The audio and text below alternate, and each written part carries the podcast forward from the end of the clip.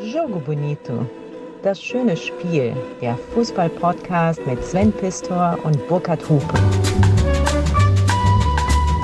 Sven, Ich kann kaum mehr reden. wusstest du eigentlich, dass das Omelette es auch bis nach Japan geschafft hat und man es dort Omuraisu nennt? Omuraisu. Mo- Ja, Moment. Äh, Eierspeisen in Japan, ich war ein paar Mal da. Ja. Schon sehr, auch mit eingelegtem Kram und mit Soja. Machen die schon? Sumo, was? Omuraisu. Ich bin auch so ein Sumo Reisu da. Ja. Du bist jetzt wieder nah dran am Sumo-Ringer. mein Freund. Dein, dein Omelett, ey. Frühstücks. Du hast Zeit es dir bei gewünscht. Ja, du hast Breakfast es dir at Hupe. Du hast es dir gewünscht und ich habe es dann noch irgendwann hingekriegt. Jetzt ohne Witz. Also ich muss, äh, muss wirklich sagen, ich habe ja oft, versuche auch kleine Gemeinheiten loszuwerden, aber ich verschweige jetzt einfach, dass der erste Versuch, Der war unkonzentriert. ich komme hier an. Ja. Was war denn mit dir los? Du warst aufgeregt. Du hattest alle Zutaten äh, da liegen. Wir haben ein Filmchen gemacht übrigens, liebe Leute, wenn ihr es hört, bei Instagram at Sven Pistor, habe ich tatsächlich das mal gefilmt, was du mir da kredenzt hast mit diesem Omelette. Sag doch mal, welche Zutaten du in kleinen Schälchen wirklich präsentiert hast und mich gefragt hast, weil das war ja mein Wunsch. Bitte wie im Hotel mal so ein Omelette am Morgen. Ja. Also es war gab noch besser. To Tomaten natürlich, Schnittlauch gab's, es gab Würfelschinken, Ja, Moment, aber es nicht gab irgendwie Feta, war ja es gab Paprika, es gab Champignons, Bei es gab, Jamie Oliver, das war ja so ein Bündel, so richtig schön äh, so, so dass man zusammengeknotet. das schneiden kann, also dass man es quasi mit einer Schere quasi das- direkt reinschneiden kann. Und du hast insgesamt drei Omelettes gemacht. Ja. Also der, der erste Eigentlich Fehlversuch, drei Eier gingen, aber du hast ja gesagt, als Ja, ich war Junge vom Land. Ich, ich habe einfach gedacht, äh, Spiegelei, Sven, äh, nee. Und da war nämlich das Ei schon in der Pfanne, aber Ja. das, das Geheimnis war, wir müssen irgendwann mal in die Shownotes auch deine Rezepte dann reinpacken. Äh, Du musst eine Minute lang die drei Eier schlagen, oder was? Genau, da musst du sie stehen lassen, musst du sie kurz in Ruhe lassen Ja. und dann kannst du sie in die Pfanne machen. Und dann war alles perfekt, ohne Witz. Und ich brauchte nur von der fröhlichen Bäckerei. Ich weiß gar nicht, was die da schlucken. Die sind wirklich immer fröhlich hier bei dir im Ort. Ja, es ist Unfassbar. Ja. Irgendwie geben die den Mitarbeitern irgendwas Bewusstseinserweiterndes. Die waren also sehr fröhlich, Mhm. haben mir Brötchen verkauft. Manchmal braucht man ja nur die Butter zum Omelett. Und das habe ich heute Morgen gegessen. Und ohne Scheiß, Burkhard Hupe. Ja, was denn? Es war das beste Omelett, was ich je gegessen habe. Ich feiere dich voll ab. Und die anderen beiden waren nicht so gut wie meins. Das für deine Frau war nicht lang genug drin. Das war, das war, sagte sie selbst. Hör mal, ist das Ei eigentlich schon durch? Irgendwie. Und deins, hast du gesagt, deins ist dir gar nicht gelungen, ne? Ja, das war ein bisschen kaputt, aber geschmeckt hat's auch.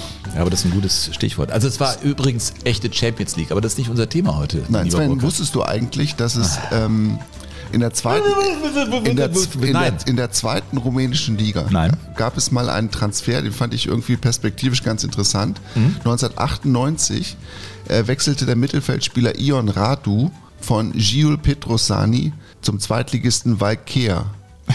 Ich fahr die Musik mal wieder hoch. Ja. Ja. Und wusstest du oder weißt du, für was für eine Ablösesumme? In der rumänischen Zweite, zweite, Zweite Rumä- Liga zweite Rumänien. rumänische Liga. Rumänien, was für, was haben die überhaupt für eine Währung da? Weiß ich gar nicht. Dinar oder? Nee, Schweinefleisch. Es waren, es waren 500 Kilogramm Schweinefleisch. Und die haben das gemacht, weil die waren ein bisschen klamm. Ja. Und ähm, dann der Sponsor oder der Chef von Valkea war irgendwie so ein Superschlachter. Mhm. Ne, gibt's ja auch im Westen. So ein Superschlachter. Und der hat ihnen dann einfach 500 Kilogramm Schweinefleisch. Der dann- Radu, oh, der wechselt für eine Schweinehälfte. Genau, und dann hat der das, haben die das verkauft und haben davon die Gehälter bezahlt, die noch offen standen. Das ist ja geil. Ich meine, heute unser Thema ist nie mehr zweite Liga. Also die, das Unterhaus, das ja nicht immer direkt dieses Unterhaus war, das wir so jetzt kennen, Burkhard. Nein, es gab ganz viele Versuche, auch so ein, so ein stabiles Unterhaus, so ein stabiles Fundament für die Bundesliga im Prinzip. Das Ich muss, weil die Creme so gut ist. Es muss einfach sein, die Mikrofone sind einfach zu gut. Ja. Nein, auch der Kaffee ist übrigens super. Warte, hör mal. Mm. So, ja, also bitte. ja, also die brauchten halt ein Fundament in Ja. der Bundesliga. Und weil ich meine, die hatten ja immer Angst vorm Absturz, wenn sie aus der Bundesliga raus mussten, war ja letztendlich auch ein Grund dafür, dass es diesen Bundesliga-Skandal gab, 1971 mit Kickers Offenbach und so weiter, dass alle panische Angst hatten, wieder runterzurutschen in Amateurfußball und dass dann quasi das ganze Profi-Gebilde, was sie da ausgeprägt hatten, dass das in sich zusammenfällt wie so ein Soufflé. Ach so.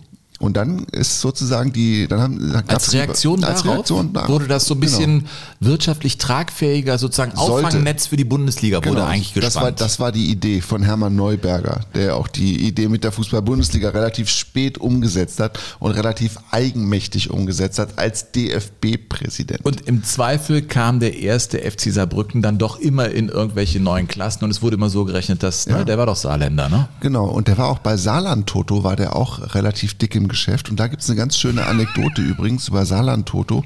Die haben 1901, du machst ja auch so Tipps im Radio, machst, du machst ja alle gegen Pisto, alle gegen dich, ne?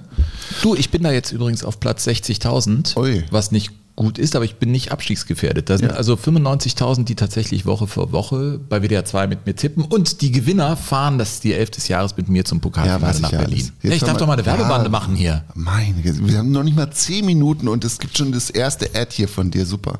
Also 51, 52, Saarland Toto. Ja, und da hatten die eine ganz tolle Idee, dass nämlich die Tipper, die elfmal falsch liegen beim Toto, dass die eine Prämie kriegen. Und zwar 500.000 Saarfrancs, weil die waren ja damals noch nicht Nee. bei der BRD, sondern waren ja noch eigenständig, ne, Saarland. Und äh, noch unter französischem Kommando sozusagen, Militärregierung. Wenn du elfmal falsch getippt hast, kriegtest du 500.000 Saarfrancs. Ich weiß aber nicht, ob das viel war oder wenig.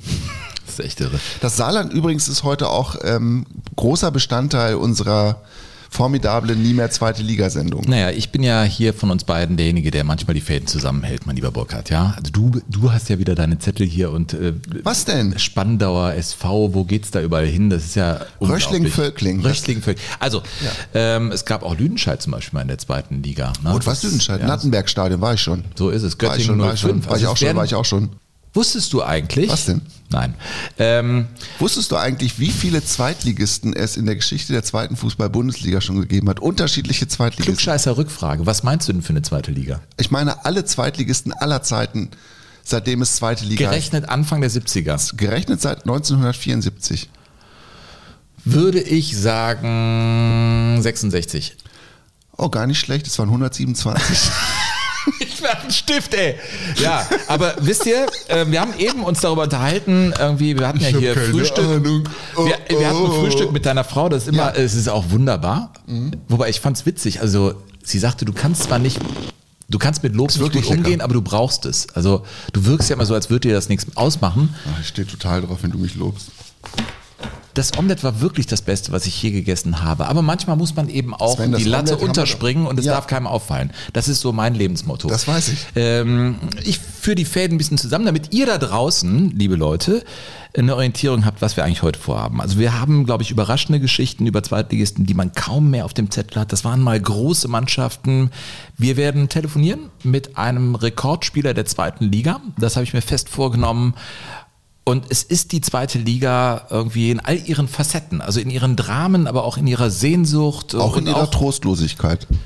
ja, findest du die so Ja. trost? Ja. Was war das trostloseste Zweitligaspiel, das du gesehen hast? Oder wo bist du da hingegangen? Äh, Es war, glaube ich, OSV Hannover gegen Westfalia Herne oder so in den, in den frühen 80er Jahren. Ich weiß es nicht mehr. Es war auf jeden Fall OSV Hannover und da waren, wir waren, glaube ich, 250 Zuschauer. Willy Land- Und da war ich übrigens, um das auch direkt zu erklären, warum ich beim OSV Hannover war.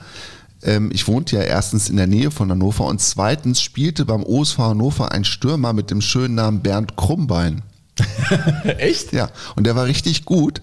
Und der war ein Studienkollege des Vaters von einem meiner besten Freunde. Die haben zusammen auf Lehramt studiert und Bernd Krummbein war gleichzeitig auch Fußballprofi und deshalb sind wir da oft hin. Und das ist dann was mit dem Lehramt später geworden, weil das war ja dann Ja, irgendwie schon.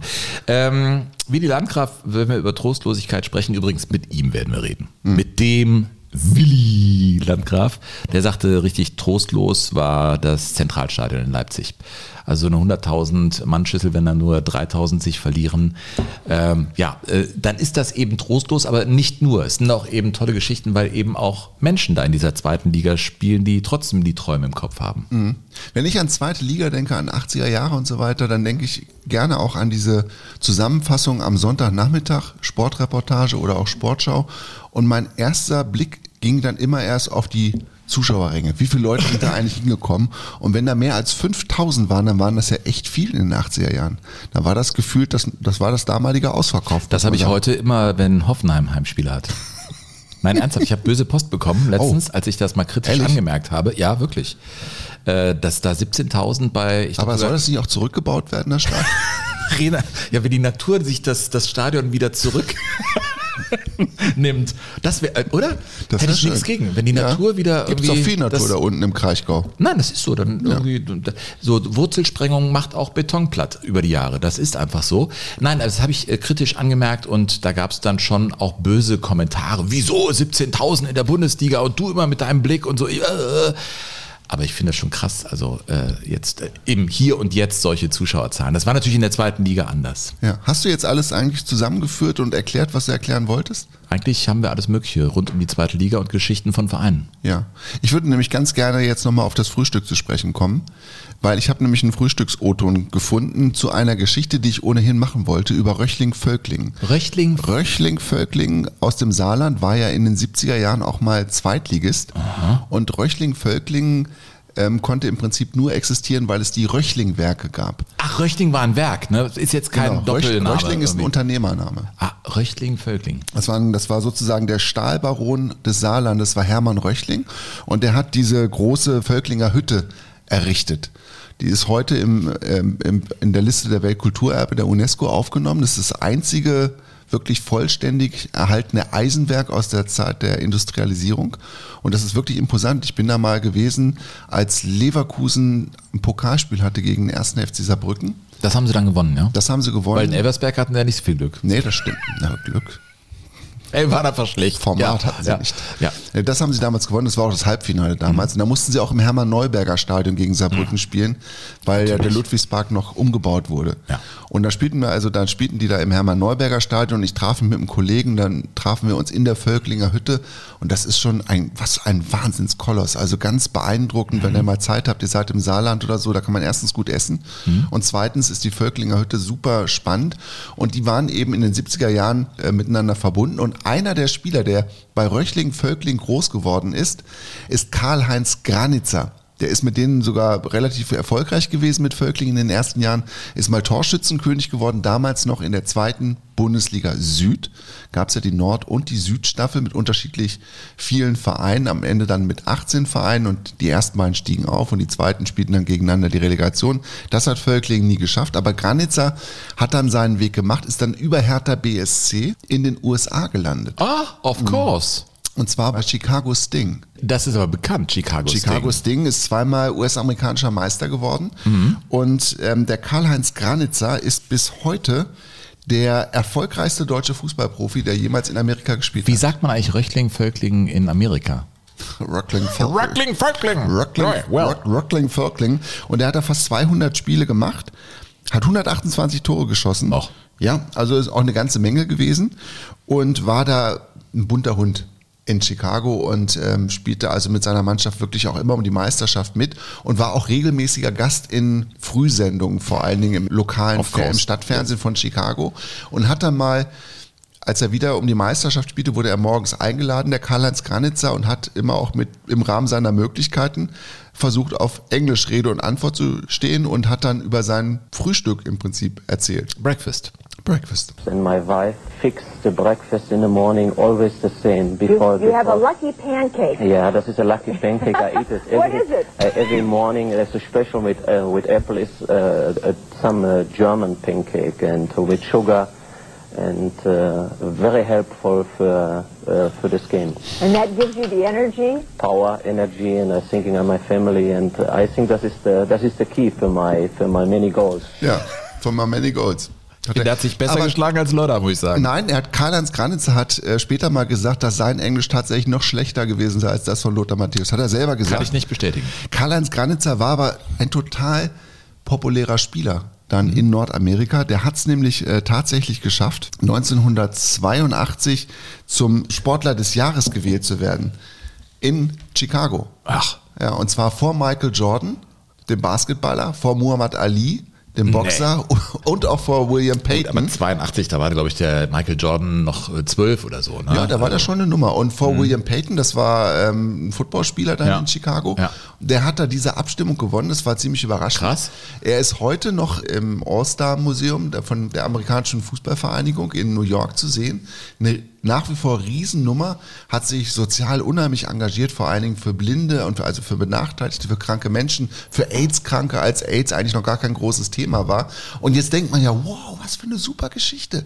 Was für eine Erfolgsstory. Der hat in Amerika sein Glück gefunden, aber Pustekuchen. Er hatte dann am Ende nämlich ähm, ein amerikanisches Restaurant aufgemacht, so ein bisschen am Arsch der Heide gelegen und äh, das musste dann zugemacht werden. Als er sich verletzte und nicht mehr so gefragt war, hat er nicht mehr genug Kohle gehabt, hat sich damit vielen, glaube ich, auch finanziell überworfen und hat dann 1991, nachdem er zwölf Jahre in Chicago gewesen ist insgesamt, hat er noch viel Indoor-Soccer gespielt, war da auch sehr erfolgreich, hat dann äh, da wirklich äh, mit fliegenden Fahnen das Land verlassen mit seiner Familie und äh, dann hat die Chicago Tribune hat dann danach einen Artikel geschrieben, der hieß Friends, Creditors, Hunt, Ex-Sting Star, Granitzer.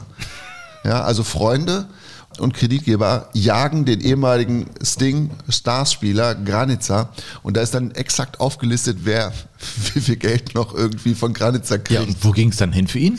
Er ist dann erst in den Westen gegangen, da hat er aber auch nicht richtig Fuß gefasst. Also im Westen der USA. Nee, nach Europa, nach Deutschland wieder. So. Also nach Westdeutschland. Und dann ist er wieder nach Berlin gegangen und hat dann versucht, auch noch als Trainer zu arbeiten. Unter anderem auch noch mal bei Röchling-Völklingen tatsächlich und hat die auch mal, glaube ich, vor dem Sturz aus der Verbandsliga oder so bewahrt. Wow. Und ganz am Ende seines Berufslebens war er Vertreter, Sven. Und zwar für Eistonnen. Mertesacker lässt grüßen, ey. Ja. Wie geil. Karl ja, das, Granitzer, eine ganz, ganz schillernde, bunt, bunte Geschichte. Ein unglaublich sympathischer Typ, der jetzt vor kurzem tatsächlich nochmal ähm, Präsident werden wollte von Hertha BSC. Ja, weil er da auch lang gespielt hat, sehr erfolgreich, immer noch sehr populär ist, wollte er mit Michael Zieler zusammen antreten, dem ehemaligen Bundesligaspieler. Und sie durften nicht, weil er kein Mitglied ist bei Hertha BSC. Also ihr merkt es auch, ähm, Hier übrigens habe ich ein Foto. zweite Liga. Da siehst du ihn quasi ich mit. Ja, mit Franz Beckenbauer. Mit Franz Beckmauer, sie reichen sich die Hand Ja. und man denkt ja, er gratuliert dem Franz, weil alle dem Franz immer gratuliert haben. Mhm. Es ist aber so, dass der Franz ihm gratuliert, weil an dem Tag wurde, wurde er geehrt, weil er als erster Fußballer in der nordamerikanischen Soccer League es geschafft hatte, 100 Tore zu schießen und 100 Vorlagen zu geben. Wahnsinn. So erfolgreich war der. Sieht irgendwie lebenslustig und energisch aus. Mhm. Also, er sieht ein bisschen aus wie der Howie von Ein Colt für alle Fälle. Ja, 100 Prozent. Und ich habe überlegt, an Ja, ja, dafür hast du mich ja. Ich, weißt du, Burkhard, ich bin hier der. ja, ich habe draußen gespielt, du hast einfach vom Fernseher gesessen. ich bin halt geistig ein bisschen elastischer als du, aber äh, ähm, Geistig elastischer. äh, ihr merkt auch, wir, wir stupsen immer Zweitliganamen oder von ehemaligen Zweitligisten an und dann geht es in, in Lebensgeschichten. Das ist vielleicht heute der Plan. Ähm, was haben wir als ja, nächsten Triggerpunkt hier? Burkhard, hast du, hast du einen Namen? Du bist ja auch immer so ein Mann, der über die Musik kommt. Du bringst ja immer so Titel mit, wo mir dann spontan wieder schlecht wird und ich sage mir, um Gottes Willen, warum habe ich heute gefrühstückt? Hast Ja. du sowas mitgebracht? Ja, selbstverständlich. Also Ja? es gibt äh, natürlich ja auch so, ich meine, bei 127 Clubs, da gibt es einfach auch Clubs, wo man sich denkt, ach echt, die waren auch mal im bezahlten Fußball, unter anderem Barmbek-Uhlenhorst. Ja? Barmbek- Barmbek-Uhlenhorst, Stadtteil in Hamburg. Hamburg, ja. Haben es mal geschafft. Die hatten tatsächlich auch mal eine Zeit in der zweiten Liga und haben das versucht, auch wirklich mit, mit so abgehalfterten Stars zu schaffen, dahin zu kommen. Mit Charlie Dörfel vom Hamburger SV, der dann nochmal Sein Gnadenbrot da bekam. das kann man, glaube ich, so sagen. Und äh, auch mit Willi Giesemann. Sagt dir der Name Willi Giesemann noch was? Der war in den 60er Jahren. Also Charlie Dörfel, klar. Ne? Ja, Willi Giesemann Zuerst war- ein Kuss und so. Und das ist doch der, der hat auch Musik gemacht, der Dörfel, ne? Ja, und wie? Der hatte auch so ein bisschen höhere Stimme gehabt. Der hat eine höhere Stimme. Es war, klang ein bisschen komisch, aber war ein ja, lustiger. und Willi Giesemann war dann auch Verteidiger und war in den 60er Mhm. Jahren bei Bayern München und auch beim Hamburger SV. War Nationalspieler Mhm. und war immer auf dem Sprung, auch Stammstadt-Nationalspieler zu werden und hatte so Mitte der 60er Jahre seine allerbeste Zeit. Und dann spielte er im Juni 1965 mit der deutschen Nationalmannschaft im großen Maracana vor 143.000 Zuschauern. Wurde eingewechselt, kurz vor Schluss. Also das größte Spiel seiner Karriere und drei Minuten vor dem Ende stand 1-0 für die Brasilianer. Und Willi Schulz und Willi Giesemann haben Pelé und Garincha fertig gemacht. Die kriegten keinen Stich. Gar nichts. Wie geil und ist das denn? Komplett, und die waren komplett von der Rolle und waren richtig wütend, dass sie vor der großen Kulisse nicht glänzen konnten. Und dann gab es einen Zweikampf kurz vor Ende, Giesemann gegen Pelé. Willi, Willi gegen Pelé. Und Willi eben zuerst am Ball und Pelé zieht trotzdem durch und bricht ihm das Bein. Nein. Ja. Und bricht ihm das Schienbein und danach muss er operiert werden und danach war seine Karriere im Prinzip nicht mehr so, wie sie hätte werden können. Und Pelé wurde, so heißt es zumindest, so wurde das in den Zeitungen damals geschrieben, Pelé wurde von den eigenen Fans ausgepfiffen. Und Pelés Vater war ja selber einer, der Genau. äh, im Prinzip in die Sportinvalidität getreten wurde. Und so hatte er es dann dem Giese, Giesemann. Giesemann so besorgt. Ach, Der hat es dann auch nochmal in den 66er WM-Kader geschafft, ähm, konnte aber da nicht mitspielen, nochmal einen Meniskusriss. Also das Knie war steif, er konnte eigentlich nicht mehr richtig kicken von diesem Tag an. Und dann als Barmbek-Uhlenhorst aber mit dem Präsidenten Hermann Sanne, das war also auch eine irre Geschichte, Hermann. Ich meine, du hast es ja auch erlebt, wenn du einmal reinspringst Ja, in diesen Teich das ist und du furchtbar. fischt hier und, und du bedenkst, boah, Das auch noch, das auch, noch, das- boah, alles hier, alles klick, zu klick, mir, klick, zu mir, klick, zu mir, klick, zu mir. ja. Und Hermann Sanne war nach dem Krieg ein Lumpensammler. Der hat also überlebt, weil er das gesammelt hat, was andere weggeworfen haben. Nach dem Krieg wird das nicht viel gewesen sein. Und er hat aber quasi mit Lumpensammeln angefangen und hatte dann irgendwann in den späten 60er Jahren die ersten großen Sortieranlagen. der hat doch ein Vermögen damit gemacht, Genau. Er ist Millionär geworden und hat das Geld dann quasi bei Barmbek-Uhlenhorst reingesteckt. Und wollte, dass das sozusagen die Nummer zwei in Hamburg wird, noch vom FC St. Pauli. Und hat dann quasi nach ehemaligen Fußballern gesucht. Und einer davon war Willi Giesemann, der andere Charlie Dörfel. Dann kamen die da also hin und führten Barmbek-Uhlenhorst, übrigens der Stammverein noch von Andi Brehme, wirst du dich erinnern. Der war damals da auch Balljunge. Führte die also tatsächlich in die zweite Liga Nord. Das war ein großes Abenteuer, also auch mit den Lumpenmillionen. Das hielt nicht so richtig lange. Der Verein hatte dann nach sechs Monaten schon einen riesigen Berg Schulden. Und dann gab es einen Redakteur des Norddeutschen Rundfunks, der gesagt hat, Leute, ich helfe euch. Ich kenne mich in der Schlagerbranche. also aber Nicht schwieriges, schwierige Aussage im aktuellen Umfeld. Ich Ja. helfe euch. Ja, das ist mir doch egal, weil Ja, es ist es erstens war ist es so. über 40 Jahre her und zweitens Ja. ist es so gewesen. Der hat also gesagt, ich, ich helfe euch, ich kenne die ganzen Jungs, die ja Roberto Blanco, Mhm. Toni Marshall und so die ganzen Schlagerstars der 70er. Und dann hat er das geschafft, mit denen eine Platte aufzunehmen. Mit Barmbek-Uhlenhorst. Zugunsten von Barmbek-Uhlenhorst. Und dieses Lied gibt es natürlich noch und ich finde es großartig. Geht nach vorne die Nummer. Mein letztes Geld geb ich für Fußball aus. Für Barmbek Uhlenhorst. Die brauchten Kohle, ne? Das ist mein Verein. Ein Tor zum Sieg. Melodieführung finde ich schon ganz cool. Ja, ist schon professionell gemacht. Aber jetzt gleich, der, gleich kommt die erste Strophe. Die finde ich richtig gut. Und die sind auch in Time. Das finde ich immer so furchtbar, wenn die zu schnell singen. Gestern Nacht beim Kartenspiel, da hatte ich kein Glück. Ich spielte hoch und hab verloren, nur wenig blieb zurück. Der Teufel sagte, spiel mein Freund, doch da besann ich mich. Mein letztes Geld bekommst du nicht, denn das ist nicht für dich. Letztes Triolen, ne? Bum, bum, bum. geb für Fußball aus. Barmbek, Kommt da noch was? das ist Also, ich hab's verstanden, das Lied, Burkhard. Oder musst du noch nachdenken? Das Geld hat nicht gereicht, was sie dadurch eingenommen haben. Das muss man auch sagen. Nicht? Aber ich finde das Lied echt super. Es Ja. Ist, und was, was ich echt interessant finde, Nee. dass man damals einfach noch so von, von ähm, ja, Spielsucht singen konnte, ohne dass das jemand komisch fand. Ja. Ne, dass man einfach Geld beim Kartenspiel verliert, das war völlig normal.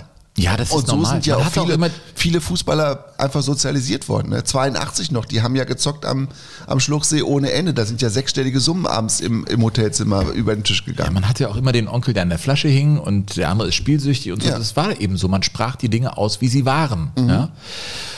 ja, das ist interessant, Burkhard. Äh, Sehr schön. Also das finde ich ist schon mal ein, äh, ein schönes Entree für das, was wir heute hier vorhaben. Also das, das, das ist Ich einfach finde so. schon, dass es gar nicht mehr viel besser werden kann, ehrlich gesagt. Äh, wir, doch, es wird besser. Meinst und du? zwar, ja, äh, und zwar komme ich jetzt zu dem großen Treibstoff neben diesen Geschichten, den wir haben, ist nämlich ja eure Reaktion da draußen. Das meine ich, je öfter ich das sage, desto ernster meine ich das. Ähm, und das soll jetzt gar nicht schwer klingen, sondern wir finden es ganz fantastisch, was ihr uns schreibt. Seht es uns nach, dass wir nicht alles vorlesen können, was mittlerweile reinkommt. Es sind 18 DIN A4 Seiten geworden. ja, info, 18. info at jogo-bonito.de. Und weißt du was, wenn jedes Mal, wenn ich sehe, dass wieder so eine, eine Mail da ist, ähm, bin ich voller Vorfreude und ganz gespannt, was drin steht. Ja, und ich bekomme ja auch manchmal, wenn ich äh, dann als Moderator in der Bundesliga-Sendung arbeite, kriege ich auch Lack. Äh, so, äh, du laberst Scheiße, du bist doch eh Leverkusener oder du bist doch das. Also ich weiß gar nicht, was ich nicht schon alles war. Ich war Ich noch finde, nie man hört das Leute. gar nicht mit Leverkusen, man hört das gar nicht so toll. Nein, ich war auch noch nie, also ich wurde noch nie als Leipzig-Fan äh, da Nee. äh, angegangen. Das, Nein, das muss das man kann sagen. man ausschließen, ja. Ja, aber äh, hier über info at jogo-bonito.de Hast du gemerkt? Ich habe so en passant nochmal die Mailadresse Ich hab gar nicht weil du- Ja. Äh, bekommen wir nur positive Sachen und das ist total schön. Das scheint euren Nerv zu treffen. Aber klar, ihr kommt ja auch hier hin, um das zu hören, was wir machen. Das ist ein sehr, sehr exklusives Verhältnis, was wir haben.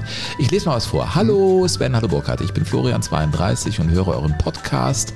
Auch einfach Fußball, das ist mein Interview-Podcast. Sehr gerne während der Arbeit, denn ich bin LKW-Fahrer und habe dafür genügend Zeit. Ich bin seit meiner Kindheit Gladbach-Fan, beziehungsweise seit meiner Geburt. Denn in diesem Verein wird man reingeboren und rausgestorben. Die Folge Knochenbrecher ist meine Lieblingsfolge. Ich hätte zwei Vorschläge für euch. Wie wäre es denn mit einem 90er-Special, welches viele Typen beinhaltet? Werner Lorand, Mario Basler, Giovanni Trapattoni, Rainer Kalmund und, und, und. Es war ein schillerndes Jahrzehnt und ähm, er schließt dann mit den Worten, er hat noch ein paar andere Vorschläge, aber die gehen in diese Richtung. Äh, Das haben wir schon mal notiert. Ähm, danke euch beiden für einen äh, so schönen Podcast. Bitte macht weiter so viele Grüße aus dem schönen Schwalmtal. Und ich sag nur, mein lieber Florian, allzeit gute Fahrt. Danke für diese Mail.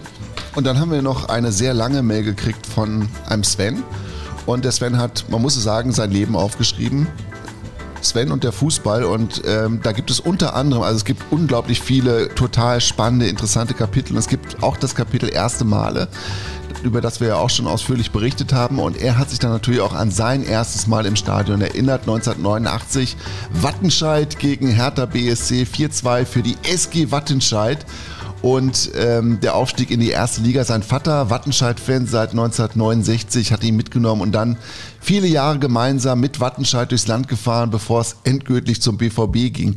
Also das verstehe ich jetzt nicht, Sven, wie das passieren kann, wenn du mit, mit der SG Wattenscheid sozialisiert wirst, wie du dann noch ab, so abdriften Ich kann es kannst. dir sagen, weil ich ja den ganzen Text lese, mein Freund. Äh, Ich der finde es kommt extrem schade. aus Herne, Ja. ist mit einer Frau verheiratet, die Fan vom ersten FC Köln ist. Ich kann sie verstehen. Und sein Herz schlägt für Borussia Dortmund. Ja, Deswegen. aber das ist eine ganz ich- einfache Erklärung. Ja, Herne was- ist geografisch Ja, näher weiß an. ich, ich bitte. weiß, wo Herne ist. Aber Herne ist eigentlich auch näher an Ich Gelsenkirchen als an wollte auch gerade Dortmund. sagen, ja, das stimmt. Oder nicht? Ja, das- Aber das ja. Kreuz ist ja immer gesperrt. Westfalia Herne! Ja. Darüber reden wir heute, haben wir schon gesprochen. Ich glaube, in der allerersten Folge haben wir mal über ich will Westfalia ja immer noch mal ins Schloss Strünkede und da einen Podcast Ja. aufzeichnen Ja. in das Stadion. Auf jeden Fall hat er geschrieben, und das kann ich auch echt nachvollziehen, dass er sich extrem gewundert hat, als er dann beim ersten Mal im Stadion stand, weil da nämlich einfach Spieler waren, Fans und der Ball, aber gar keine Stimme aus dem Radio oder aus dem Fernsehen, die ihm gesagt hat, wer wann den Ball hat und wer wann was macht. Und da hat er dann den Unterschied zwischen Live und Aufzeichnung gelernt. Das fand ich extrem sweet. Also Sven, vielen Dank. Und Ja. ich schreibe dir noch ausführlich zurück, weil ähm, alles, was du hier hingeschrieben hast, hat uns natürlich komplett abgeholt und verdient eine ausführliche Antwort. Eine noch, bevor es nach Berlin geht, ne? Du hast den, du, du, eine deiner Karten, da ist irgendwas von Spandauer SV hier. Äh, ich glaube, Spandau hat Jetzt als nicht nächstes spicken. vor, ne? Nicht spicken. Aber eine Mail habe ich noch. Hallo Herr Pistor, hallo Herr Hupe. Mhm. Okay, das fängt ja schon mal förmlich an. Weit nach Mitternacht habe ich gerade gehört, wie das Buch Hüben wie drüben geschlossen wurde. Ach, der hat die beiden Folgen gehört. Und zwar schreibt er weiter, eine willkommene Entspannung nach der langen Fahrt gen Bayreuth und zurück. Äh, es ist immer etwas schade, wenn eine Folge endet, denn man könnte Ihnen beiden auch in der Nachspielzeit noch fit zuhören, ohne mit Muskelkrämpfen vor dem Lautsprecher zu Boden zu sinken. Eine unglaubliche Freude am Fußball sowie blindes Verständnis am Mikrofon macht Jogo Bonito zum Hörvergnügen. Irgendwie sitzt man mit in der Küche und vieles kennt man wenn man sich so langsam der 60 nähert. Burkhard, du weißt, wie er sich fühlt. So aber dargebracht wirkt es wie Botox für die Fußballfalten. Was für ein Bild. Ähm, er will unbedingt ein Thema platzieren mit dem schlichten Titel Rot-Weiß mit Doppel-S Essen. Also Rot-Weiß Essen. Uwe Strothmann ist es. Und Uwe ist ein Allesfahrer von Rot-Weiß Essen. Wir können an dieser Stelle herzlich, Burkhard, du hast es äh, dir angeguckt, das ist ganz toll. Im Schatten der Tribüne, Tribüne dann mit ue.com empfehlen. Wir tun es in die Ja. Shownotes. Ja, das sind ganz tolle Reiseberichte, ganz liebevoll, weil es da nicht nur um Rot-Weiß Essen geht, sondern um den Fußball. Auch Kreisliga-Fußball wird da mitgenommen, wenn es irgendwie auswärts, nach auswärts geht. Ganz viele tolle Fotos. Also das ist schon ähm, eine ganz besondere Seite, muss man Machen wir mal sagen. hier die Musik an. Ja, im Schatten der Tribüne.com. Äh, unser Link, den wir euch in die Shownotes packen, das ist Uwe Strothmann, der uns geschrieben hat. Und Rot-Weiß Essen, finde ich, ist auch, ein, ist auch ein Thema, wo du alles über den Fußball erzählen glaub- kannst, was es, was es so gibt. wir haben das noch nicht final jetzt beschlossen. Ich wäre dafür, das zu machen. Ja. Also nächstes Mal machen wir Far Away in America, ein WM-Spezial. Ein Ne? WM-Spezial ist WM wieder dran, 94 genau. wollen wir machen. Ich finde Rot-Weiß Essen super. Wann wir es machen, können wir nicht versprechen, Uwe, aber dass wir es machen, das Jahr. Vielleicht knoten wir das dann mit einem Auftritt in Essen zusammen. Wie auch immer.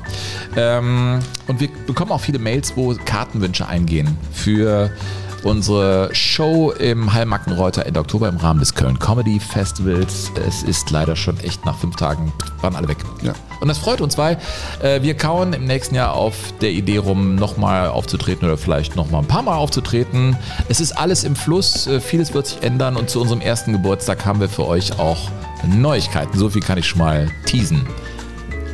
Ja. Sind wir durch mit den äh, Ja, erstmal, ne? fürs Erste, oder? Für erstmal. Wir sind jetzt auf Seite 5 angekommen und könnten bis Seite 18 weitergehen.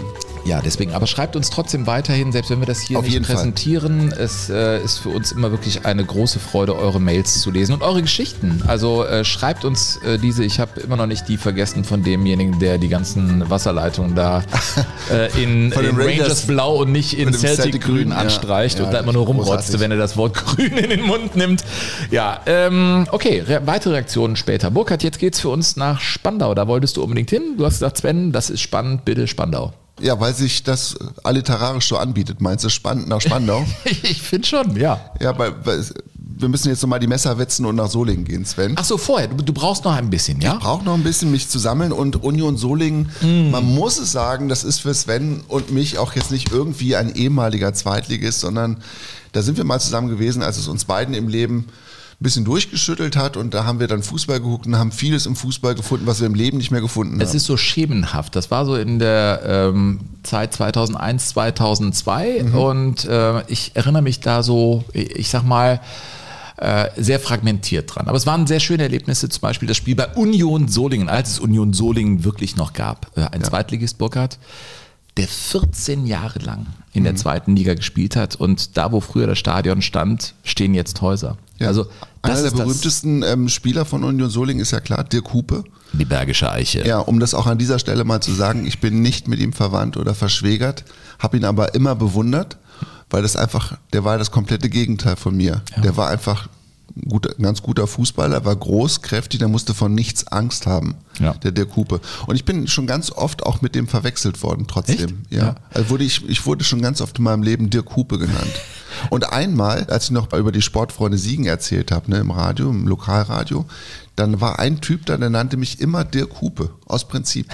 Der kriegte das nicht hin. Und dann sagte er, ah, da kommt der Dirk Hupe wieder. Hallo Dirk, wie ist da? Ja. Und dann habe ich, irgendwann habe ich ihn nicht, habe ich nicht mehr reagiert und dann drehte der sich um. Na, der hat auch nicht mehr nur der Dirk Hupe, auch den oben. Ehrlich, der hatte auch eine andere Matte als du. Der hatte doch diese, diese Mini-Pli-Matte. Mini-Pli-Matte, Geil. mhm. Ja, es gab aber andere Und berühmte der hatte auch immer so Union große. Ketten um. Und ein Vollbart. Und der war auch bei Bielefeld mal, ne? Dann. Ja, ja, bei Bielefeld war er auch. Aber Daniel Jürgeleit Ja. wird dir was sagen. Ja, Oder. Wolfgang Schäfer, das sind Helden bei Bayer 05 Irdingen, So als aus. sie den Pokalsieg geholt haben. Die spielten auch bei Union Solingen. Mhm. Eine Mannschaft, äh, die, ja, über die wollen wir jetzt wirklich ausführlich sprechen, ähm, die von 1975 bis äh, 89 in der zweiten Liga spielte. Eigentlich wären sie 76, 77 abgestiegen. Und das ist ja auch irgendwie interessant an dieser zweiten Liga, damals in dieser Nord-Süd-Fassung. Die sind sportlich abgestiegen, aber weil andere Mannschaften äh, die Lizenz entzogen bekamen oder nicht äh, weiterhin in der zweiten Liga spielen wollten. Das war in dem Fall Göttingen oder auch Wacker 04 Berlin. Was sind denn das für Namen? Ja? Göttingen 05, weil die dann eben gesagt haben, okay, wir ziehen zurück, blieb dann äh, Union Solingen tatsächlich in der zweiten Liga erhalten. Einer wie Eckhard Krautzuhn war da mal als Trainer. 84 wurden sie sogar mal Vierter in der zweiten Liga. Daran erinnere ich mich, als ich zwölf Jahre war. Man guckte ja immer äh, Sport im Westen und verfolgte Tore, Punkte, Meisterschaft. Und ich glaube, es hieß da schon Sportzeit. Und Union Solingen war immer ein Faktor. Und die kratzten ja tatsächlich an der ersten Liga. Und das größte Spiel, was sie hatten, war auf schneebedecktem Platz. Und zwar äh, im Stadion am Hermann-Lönsweg äh, gegen Borussia Mönchengladbach. Viertelfinale, DFB-Pokal. Und es waren 20.000 Leute gekommen, die waren auch in den Bäumen und auf den Zäunen. Es war wirklich pickepacke voll, wie man so sagt. Trainer der Gladbacher war Jupp Heinkes, ein Günther Netzer war im Stadion, Hannes Löhr und die lobten Union Solingen für das Spiel, das sie am Ende mit 1 zu 2 verloren haben, aber sie haben wirklich gekämpft. Ich habe mal so eine Reportage mitgebracht. In den dunklen Hosen die Solinger von links nach rechts. Und gleich sehen Sie einen ihrer interessantesten Spieler, das ist Dumm. Er trägt die Nummer 7, Dumm mit einem M. Alle Spieler, die ihn bisher zu decken hatten in der zweiten Liga, bekamen im direkten Duell die gelbe Karte. Ein Spieler, da ist er am Ball. Ein Spieler, der oft nur mit Fouls zu bremsen ist. Hier haben auch die Gladbacher, besonders Borowka, der sich um ihn kümmern musste, besondere Mühe mit. Der arme Junge. Ich glaube, wenn der Borowka sich äh, wirklich im Besonderen um dich kümmert, dann hast du damals ein Problem gehabt. Sie haben mit 1 zu 2 schlussendlich gegen Borussia Mönchengladbach verloren. Und sie sind dann abgestiegen, tatsächlich im Jahr 89. Und das war das letzte Tondokument, das ich gefunden habe. Das war ein Heimspiel gegen den 1. FC Saarbrücken, der sich für die Relegation äh, qualifizierte, um den Aufstieg kämpfte mit Klaus Schnappner. Die haben sich aber dann nicht durchgesetzt. Gegen Frankfurt haben sie die Relegation verloren. Aber das war das Heimspiel, das war der letzte Auftritt von Union Solingen in der zweiten Liga. Rolf Töpperwien war fürs ZDF da und Saarbrücken in Westbesetzung, außer Jele. Freistoß Knoll. Gothe. Torwart Schreiner. Die SG Union Solingen ohne die gesperrten Jakobs und Römer nach 14 Jahren Zweitklassigkeit geht's zurück in die Oberliga. Ja, das klingt so, ja, aber sie kommen bestimmt wieder. Aber das war dann so ein Abschied für immer. War das, Abgesang, ne? das gibt es halt nicht mehr, das Stadion da äh, am Hermann-Lönsweg. Ich bin auf einen Artikel gestoßen von einem, der dicke Bretterboard, glaube ich, äh, bei der Welt und Welt am Sonntag. Er ist äh, Chefreporter oder einer der Chefreporter und Ressortleiter Schwerpunktrecherche. Alter, das, das sind mal dicke Bretter, ey. Ja, das ist ähm, Tim Röhn und mit dem sind wir jetzt tatsächlich verbunden. Äh, bei, bei solchen Titeln muss man dich ja fast siezen. Ja? Das ist ja der Wahnsinn. Du bist ja boah, super investigativ da unterwegs. Tim, wie geht's Ihnen? Ja, mir geht's gut, aber wenn ich das, äh, wenn ich das höre, wäre ich lieber, äh, würde ich lieber weiter äh, noch über Union Solingen äh, schreiben. Aber das hat sie ja leider erledigt. Deswegen blieb nur die, äh, die Möglichkeit, äh, in gewisser Weise in den Investigativjournalismus einzusteigen. Sven, warum hat dich dieser Artikel so angefixt? weil er äh, super geschrieben war und ich glaube, Tim hat das einfach wirklich mal zu Papier gebracht, was er gefühlt hat. Tim, am besten erzählst du deine Lebensgeschichte, die ja fast äh, dramatische Züge im Klassenraum hatte. Du warst derjenige, der dann das Auswärts- und Heimtrikot von Union Solingen getragen hast. Und Hatten wurdest die zwei? Ja, ja, sicher. Und, und äh, das stand in dem Artikel und äh, die anderen trugen halt irgendwie Bayern, Dortmund, nicht wahr, was man eben so trug. Äh, und du warst mit 14, glaube ich, das war ein Zufall, äh, warst du auf einmal Stadionsprecher und du warst Mit knapp, 14? Knapp vorm oder im Stimmbruch, was natürlich auch echt eine Aufgabe sein kann. Äh, auf dem Gleis bist du jetzt Ja, mal ich glaube, ich war vor dem Stimmbruch, wenn man ehrlich ist. Also, Wie schlecht war es denn? also es war, sehr, war eine sehr hohe Stimme. Ich glaube, man hätte mich nicht als, äh, als äh, jungen Typen äh, anhand der Stimme erkennen können, so auf Anhieb. Erzähl mal, warum Union Solingen als gebürtiger Junge aus Und von welchem, Düsseldorf? von welchem Jahr reden wir denn jetzt eigentlich? Wir reden da vor allem so über das Jahr 2001, Ah, ja. 2000, ja, so 2001, 14 war ich da ungefähr, würde ich behaupten. Ähm, und ich, ich war oft bei Fortuna Düsseldorf im Stadion mit meinem Vater, der, der als gebürtiger Düsseldorfer war ich oft da und äh, war natürlich auch damals schon so ein bisschen mit der kommerzielle Fußball. Und ich bin da mal äh, einfach nach, nach Olix gefahren und ins, ins Unionsstadion gegangen, damals Verbandsliga, fünfte Liga.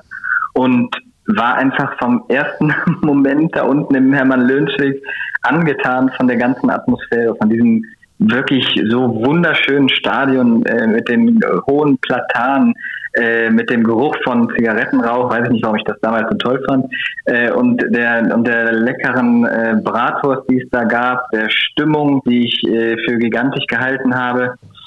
Und dann bin ich da einfach ständig hingegangen und ich äh, fand es damals schon ganz, ganz gut zu schreiben.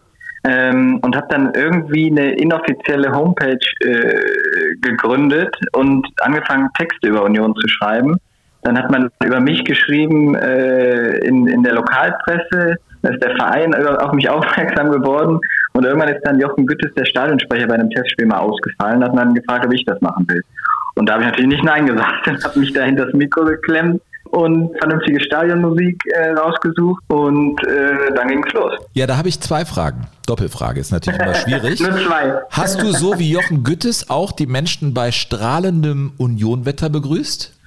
Wenn, wenn ich mich äh, richtig erinnere, dann auf jeden Fall, ja. Ja, musstest also das war ja, machen. ja klar, das hat, das, hat, das war ja auch, hat ja funktioniert, diese Begrüßung. Warum sollte ich da irgendwas ändern? Ja, und äh, du warst ja dann auch Stadion DJ Burkhardt und ich waren ja auch da, wir haben es gesagt, bei diesem oberbergischen Duell gegen den Wuppertaler SV. Äh, Tim, das war ein 1 zu 1 der, ich sag mal, rustikaleren Art. Also Wuppertal war spielerisch überlegen. Oder Aber es war, ich es war, erinnere mich. ich weiß das noch, dass es pickepacke voll war. es war voll. Und das Union, das damals so Anfang des 21. Jahrhunderts, die hatten unheimlich viel vor. Die wollten das nochmal, das Projekt zweite Liga oder bezahlten Fußball nochmal in Angriff nehmen. Und es gab ein Tor, das ich nie vergessen Ja. werde. Das war dieser Flugkopfball aus 18 Metern Entfernung, knapp über der Grasnarbe. So ein Tor habe ich davor und danach nie wieder gesehen, Tim. Also das ist ja nicht nur das Tor, ich meine, man muss sich das vorstellen. Auf einmal kommt da nach Solingen, nach Olix, der große Wuppertaler SV. Bei mir muss man dazu sagen, ich habe ja die Zweitliga-Zeit nicht, äh, nicht miterlebt. Für mich war das, jetzt kommt der WSV, äh, Union, krasser Außenseiter, natürlich. Und dann, dann, dann, dann schaffen die da wirklich dieses Tor und auch dieses wahnsinnige Tor, wie du es gerade beschrieben hast, aus unglaublicher Position.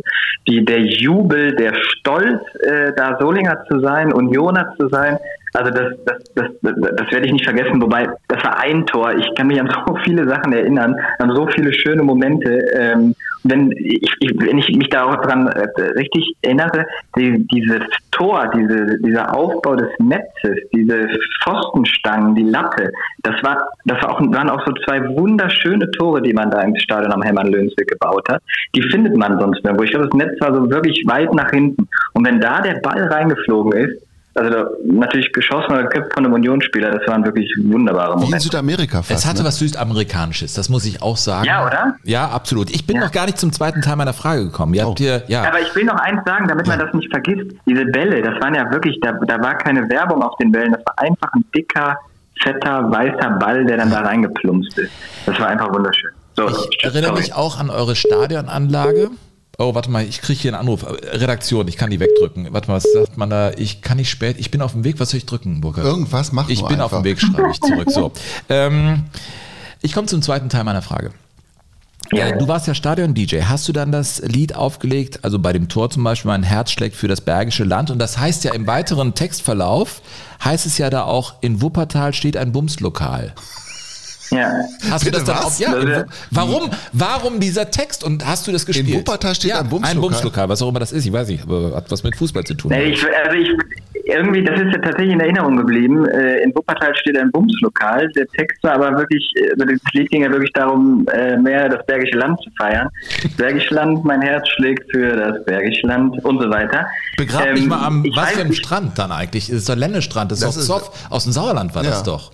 Sauerland, mein Aber ich weiß nicht, Ist ich weiß einfach nicht mehr, wo ich das Lied jetzt. her, ich weiß nicht, einfach, ich weiß nicht mehr, wo das Lied herkommt. Ich habe es in den letzten Jahren x-mal gesucht. Wenn irgendwer weiß, wo ich das finden kann, dann bitte melden.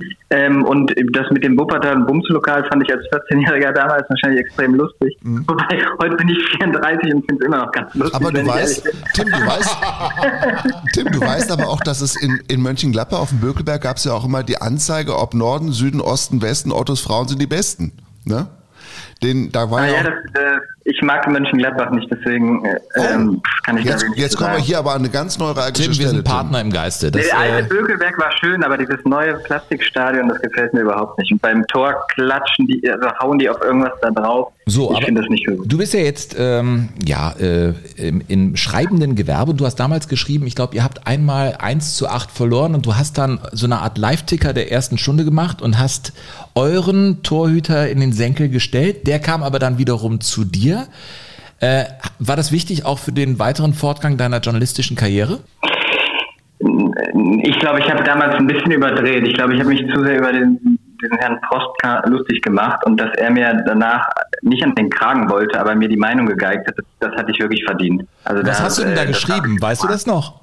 Ja, ich habe Li- damals gab es ja ganz andere Internetsysteme und ich habe einen Live-Ticker aus dem Wuppertaler äh, Stadion am Zoo gemacht, äh, damit die, die, die Abonnenten oder die Leser der inoffiziellen Union-Homepage das Spiel verfolgen konnten. Und äh, naja, es waren halt acht Gegentore und er ist bei den Elfmetern für Wuppertal, ich glaube es waren mehrere, ist er immer so von links nach rechts rumgehampelt. Äh, das, da, darüber habe ich mich lustig gemacht und das war einfach nicht, nicht gut. Du sag Ja, mal, äh, wenn, wenn er es hört, es tut mir leid. ja. Ja, das nehmen wir an, oder? Ja, natürlich. Ich meine, aber wir, wir reden immer noch von einem 14, 15, 16-Jährigen und wir das reden davon, dass, spannend. dass man seinen Platz in der Welt sucht in dem Alter und ich finde es völlig normal, dass man da auch übers Ziel hinausschießt. Ja, und da auch am Mikrofon zu sitzen. Ich meine, Burkhard und ich haben ja auch irgendwann mal angefangen, am Mikrofon zu sitzen und man macht sich ja da schon nackig. Äh, Du hast eben von einem ersten Spiel gesprochen. Ich meine, wie macht man denn das überhaupt dann? Also wann, wann geht man da hin? Äh, Hat man da Also- irgendwie Muffensausen? Wie ging's dir da? Also für mich war das wirklich, wenn ich die, das war ja gar nicht mal so eine all, allzu lange Zeit. Ich glaube, wir reden da insgesamt über zwei Jahre, in denen ich mich so intensiv mit Union beschäftigt habe, zu Auswärtsspielen mitgefahren bin, die Homepage gemacht habe, dann meinen Start als Journalist äh, dank dieser Sache äh, schaffen konnte und eben Stadionsprecher da, da war. Für mich, wenn, so heute in dem Rückblick war das wie so ein Rausch. Also auf einmal, ich kann Stadionsprecher sein, klar, mache ich, setze mich da oben rein, habe dann noch in der Halbzeitpause verletzte Spieler oben zu mir in diese enge Kabine eingeladen, um, um den Leuten in der Halbzeit äh, Interviews äh, zu bieten.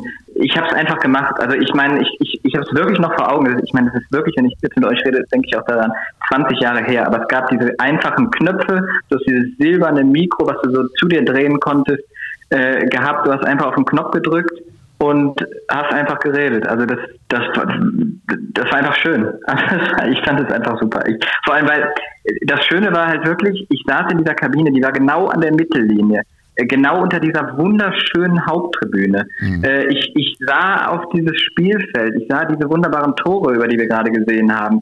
Die Mannschaften liefen ein. Ich konnte irgendwelche Musik, die ich mir als 14-Jähriger ausgedacht habe, spielen. Einfach wunderschön. Also da war, ich glaube, für Aufregung war angesichts dieser, dieser Schö- Schönheit dieser Momente gar keine Zeit. Echt. Also ich habe das so genossen. Burkhard rief mich an dem Tag, an dem ihr da gegen Wuppertal gespielt habt. Äh, ich war gerade solo und irgendwie mein Leben lag in Scherben und Fußball gab mir Halt. Und da sagte er, komm, wir gucken uns das Oberbergische Duell an. Und da fuhr ich mit meiner alten BMW dahin, parkte da. Äh, an die Bäume kann ich mich auch erinnern und auch an das, oder an die Kassenhäuschen. Ich meine, die waren grün, kann das sein? Äh, grün? Nee, die waren gelb-blau. aus Gelb, Holz. Entschuldigung, natürlich in Vereinsfarben, ja. Aber äh, die Kartenabreißer, ich weiß gar nicht, die waren jenseits der 90, hatte ich den Eindruck. Also äh, daran Die erinnere ich noch, mich ja, wirklich. die, Ja, die gab's Von noch. dieser kleinen Rolle Ja. haben die immer die, die Karten abgezogen. Ja, ne? das war irre. Und wenn du sagst, es ist ein Rausch, so ein Rausch ist ja irgendwann zu Ende. Gibt es dann irgendwie den Moment, wo man wieder aufwacht und denkt, um Gottes Willen, was habe ich die letzten zwei Jahre alles angestellt? Nee, wirklich, also ehrlich gesagt nicht. Es war dann halt tatsächlich bei mir dann relativ unspektakulär. Ich habe dann mit, mit 15 ein Praktikum beim Solinger Tageblatt machen können ähm, und die fanden das gut und am 16. Geburtstag habe ich dann angefangen, über, über, über Sport fürs Solinger Tageblatt zu schreiben und damit dann auch ein bisschen Geld zu verdienen und unter anderem dann auch über Union als, als Journalist quasi geschrieben und dann war halt klar, dass ich das natürlich beides nicht, dass ich kann nicht beides machen. Ich kann nicht über Union schreiben und Teil von Union ein Stück weit sein. Äh, deswegen war das dann, das war dann einfach, das war dann sehr, sehr schnell vorbei. Aber natürlich, ich habe dann halt über die Zeit gemerkt, ich will unbedingt schreiben, ich will unbedingt Journalist werden, ich will nichts anderes machen. Und das war dann halt nicht die Stadionsprecherei, aber halt diese ganze Beschäftigung mit Union, das Schreiben, war halt für mich sozusagen die Eintrittskarte dann in diesen Beruf. Ne? Naja, es ist vielleicht auch so äh, der Gedanke, meine Sicht und das, was ich mache, hat Relevanz für andere. Da merkt man einmal, dass, dass man irgendwo auch in der Mitte von etwas steht in dem Moment, oder? Ja, und es war wirklich, ich, wenn wir darüber reden, dass ich vielleicht auch ein bisschen übertrieben habe, ich kann mich noch daran erinnern, als dann diese Homepage ein Jahr alt war und ich die ersten Sponsoren hatte. Ich weiß noch, äh, schöne Grüße Systemhaus Erdmann und äh, Moment Audio Elektro Cäsar äh, die mir 5 Euro im Monat äh, gezahlt haben. äh, dann, dann hatte ich dann den ersten Erfolg und wurde in der Zeitung genannt. Dann kann ich mich noch an die Umfrage erinnern, die ich dann für die Leser gemacht habe. Welche Homepage finden Sie besser? Die offizielle oder meine? Geil. Ja. dann waren 80 Prozent komischerweise für meine, was ich dann groß, wo ich dann einen großen Text geschrieben habe. Ähm, also ich glaube, äh, ich, ich hatte Ja. Ich fand den Journalismus oder den Journalismus schreiben, äh, irgendwie gelesen zu werden, oder das fand ich schon ganz gut. Dass, das, Ja. das, sonst hätte ich das all- alles auch nicht gemacht. Aber ich kann dich beruhigen, du bist ja jetzt sozusagen am, du bist ja mittendrin. Ja? Burkhard ich, wir rennen ja schon Richtung, also pff, Ruhestand. Äh, Irgendwann mal kehrt sich das wieder um und dann spricht man mit äh, Entscheidern und sagt, Mensch, ach, so eine kleine Medienempfehlung äh, im Weltkosmos wäre doch total schön. Ja? Also unser Podcast im Fußball ist sowieso der beste. Äh, Tim, ich will Ja, mit dir, ich will eine Sache noch von dir wissen. Also ganz am Ende möchte ich schon mit dir einmal blau und gelb sind unsere Farben singen, weil ich nicht genau weiß, Ich wie die Melodie dazu wissen. ist. Ich- Ich will auch noch was wissen. So.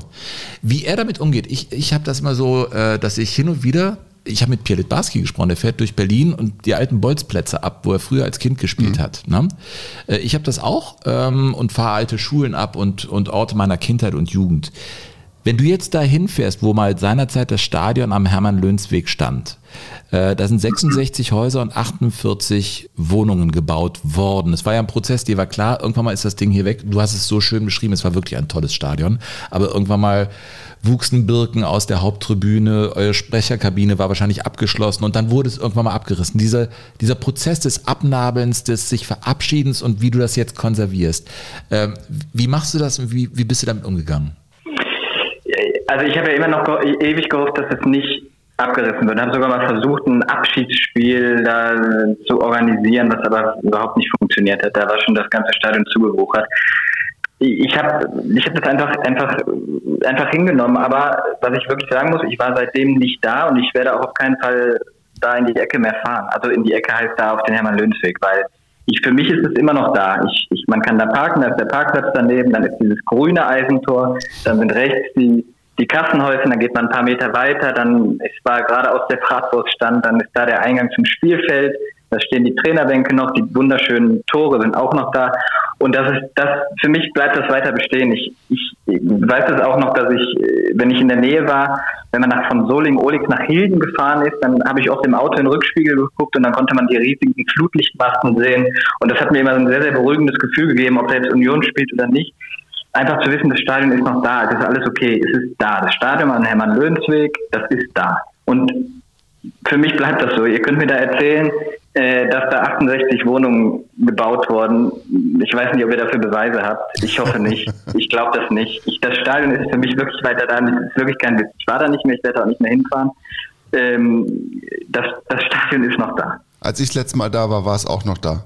Ich also habe ich hab ganz auch nichts anderes gesehen. Und das, Das, ganz das ehrlich, du Tim, und das, das ist ja das, was ich immer sage. Und jeder hat so sein persönliches Fußballfotoalbum des Herzens und ähm, kann die Seiten immer wieder aufschlagen und sagen, guck mal hier, so sieht das aus, so hat das gerochen, so hat es geklungen und das ist Union Solingen und ich glaube, das teilen wir ein Stück weit auch mit dir natürlich nicht so ausufernd und nicht so also so vielschichtig wie du, aber ich glaube, jeder hat so ein bisschen Union Solingen, also zumindest die Leute, die Jogo Bonito hören, hat jeder auch so ein bisschen Union Solingen im Blut, glaube ich. Ne? Ja, und wir sprechen gerne über Union Solingen und lassen mal Katar links liegen. Ja.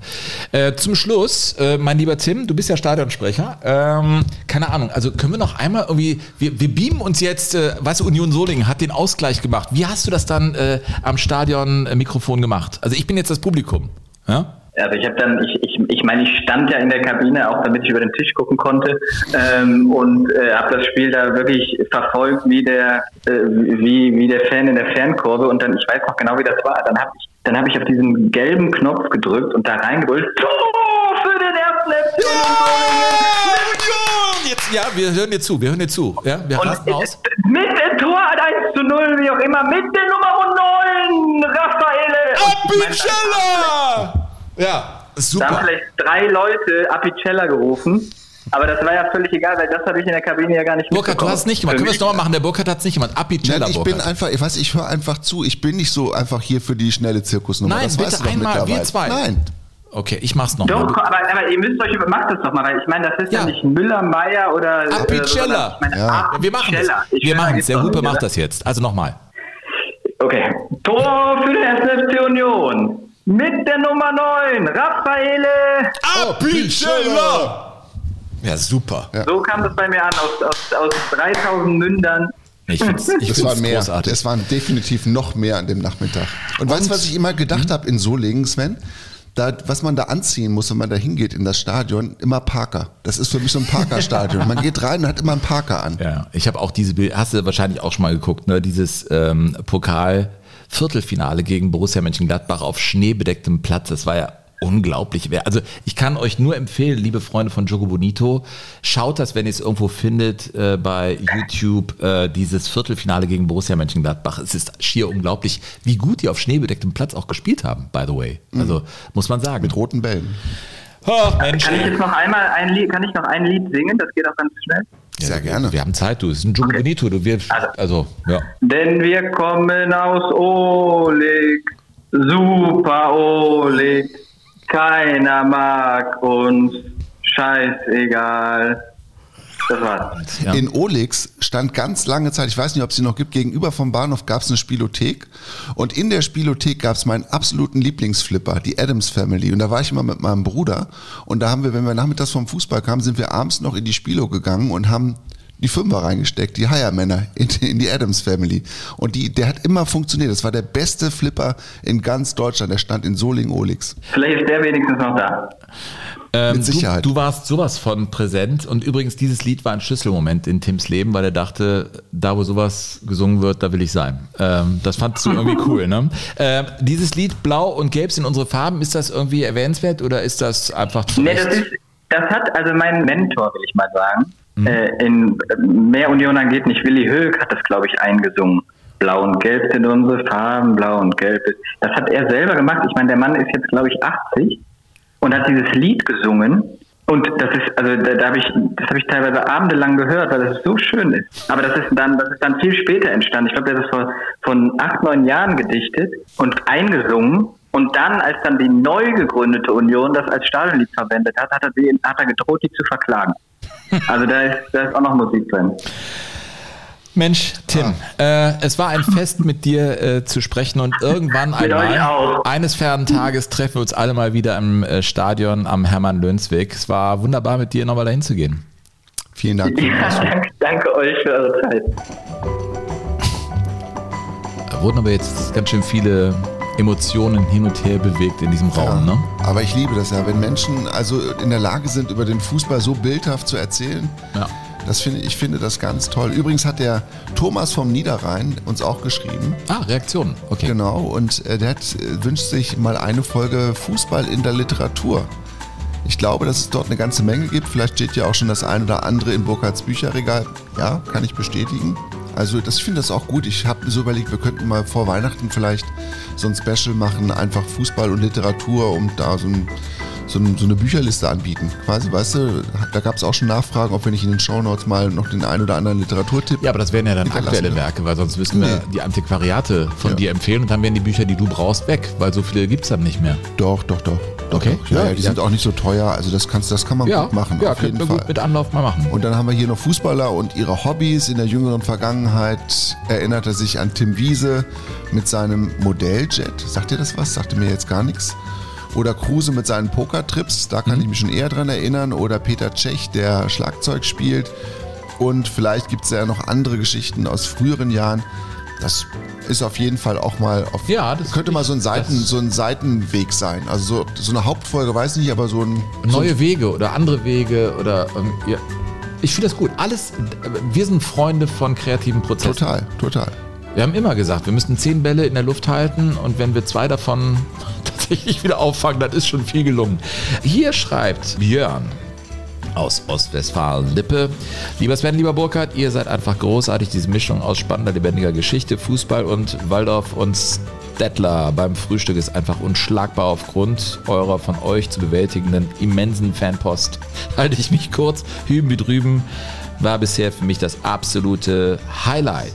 Werde jetzt mit dem Hund rausgehen und auch ich zelebriere dabei regelmäßig. Jogo Bonito, vielen Dank für euren Einsatz, eure Liebe zum Fußball, euren Humor und für euch. Wow. Danke, Björn. Und noch einer, das ist, ähm, finde ich witzig, weil äh, bei uns gibt es ja sozusagen das äh, Konfetti-Bashing. Und da kommt ein interessanter Einwurf aus Aachen, glaube ich, äh, von Christoph, der schreibt, hallo ihr beiden, zuallererst ein super Podcast, Ausrufezeichen. Aber bitte stellt doch mal dieses Konfetti-Bashing ein. Dass Konfetti auch stimmungsvoll eingesetzt werden kann, konnte, zeigt dieses Bild aus meinem Tivoli-Buch. Schön oldschool, aber retro. Er hat so ein Bild mitgeschickt, wo tatsächlich so Konfetti, aber wirklich dann dieses Papier, diese Papierschnipsel in Büscheln äh, dann äh, von den Rängen runtergereicht werden. Handgeritzt und dann in, in, in, in Dutzenden von Säcken schon weit vorm Spiel ins Stadion gebracht. Ja, aber das ist natürlich ein Was ja was fundamentaler ganz anderes. Mein lieber Christoph, wir sind hundertprozentig einer Meinung. Wenn wir von Konfetti reden, dann reden wir von diesen Kanonen. Ich weiß schon jetzt, beim nächsten Pokalfinale, egal wer da steht, Bayern oder Bayern oder vielleicht Bayern, wird's wieder buff! Dieses, ja, äh, was ist bei den Beinen immer rot-weiß, ne? Nicht weiß-blau? Ja, dann ist bei mir der Bildschirm schon schwarz. Ja, da, wir reden immer nur von dieser Art von Konfetti und nicht von dem, was du da meinst. Was du da meinst, ist natürlich großartig, weil es direkt den Herzen der Fans entspringt. Ja, das kann man so sagen. Jetzt bin ich auch gewillt, den Spannungsbogen nach Spandau Ach, der zu Herr legen. Hupe, endlich mal nach, endlich mal nach Spandau. Jetzt bin ich bereit.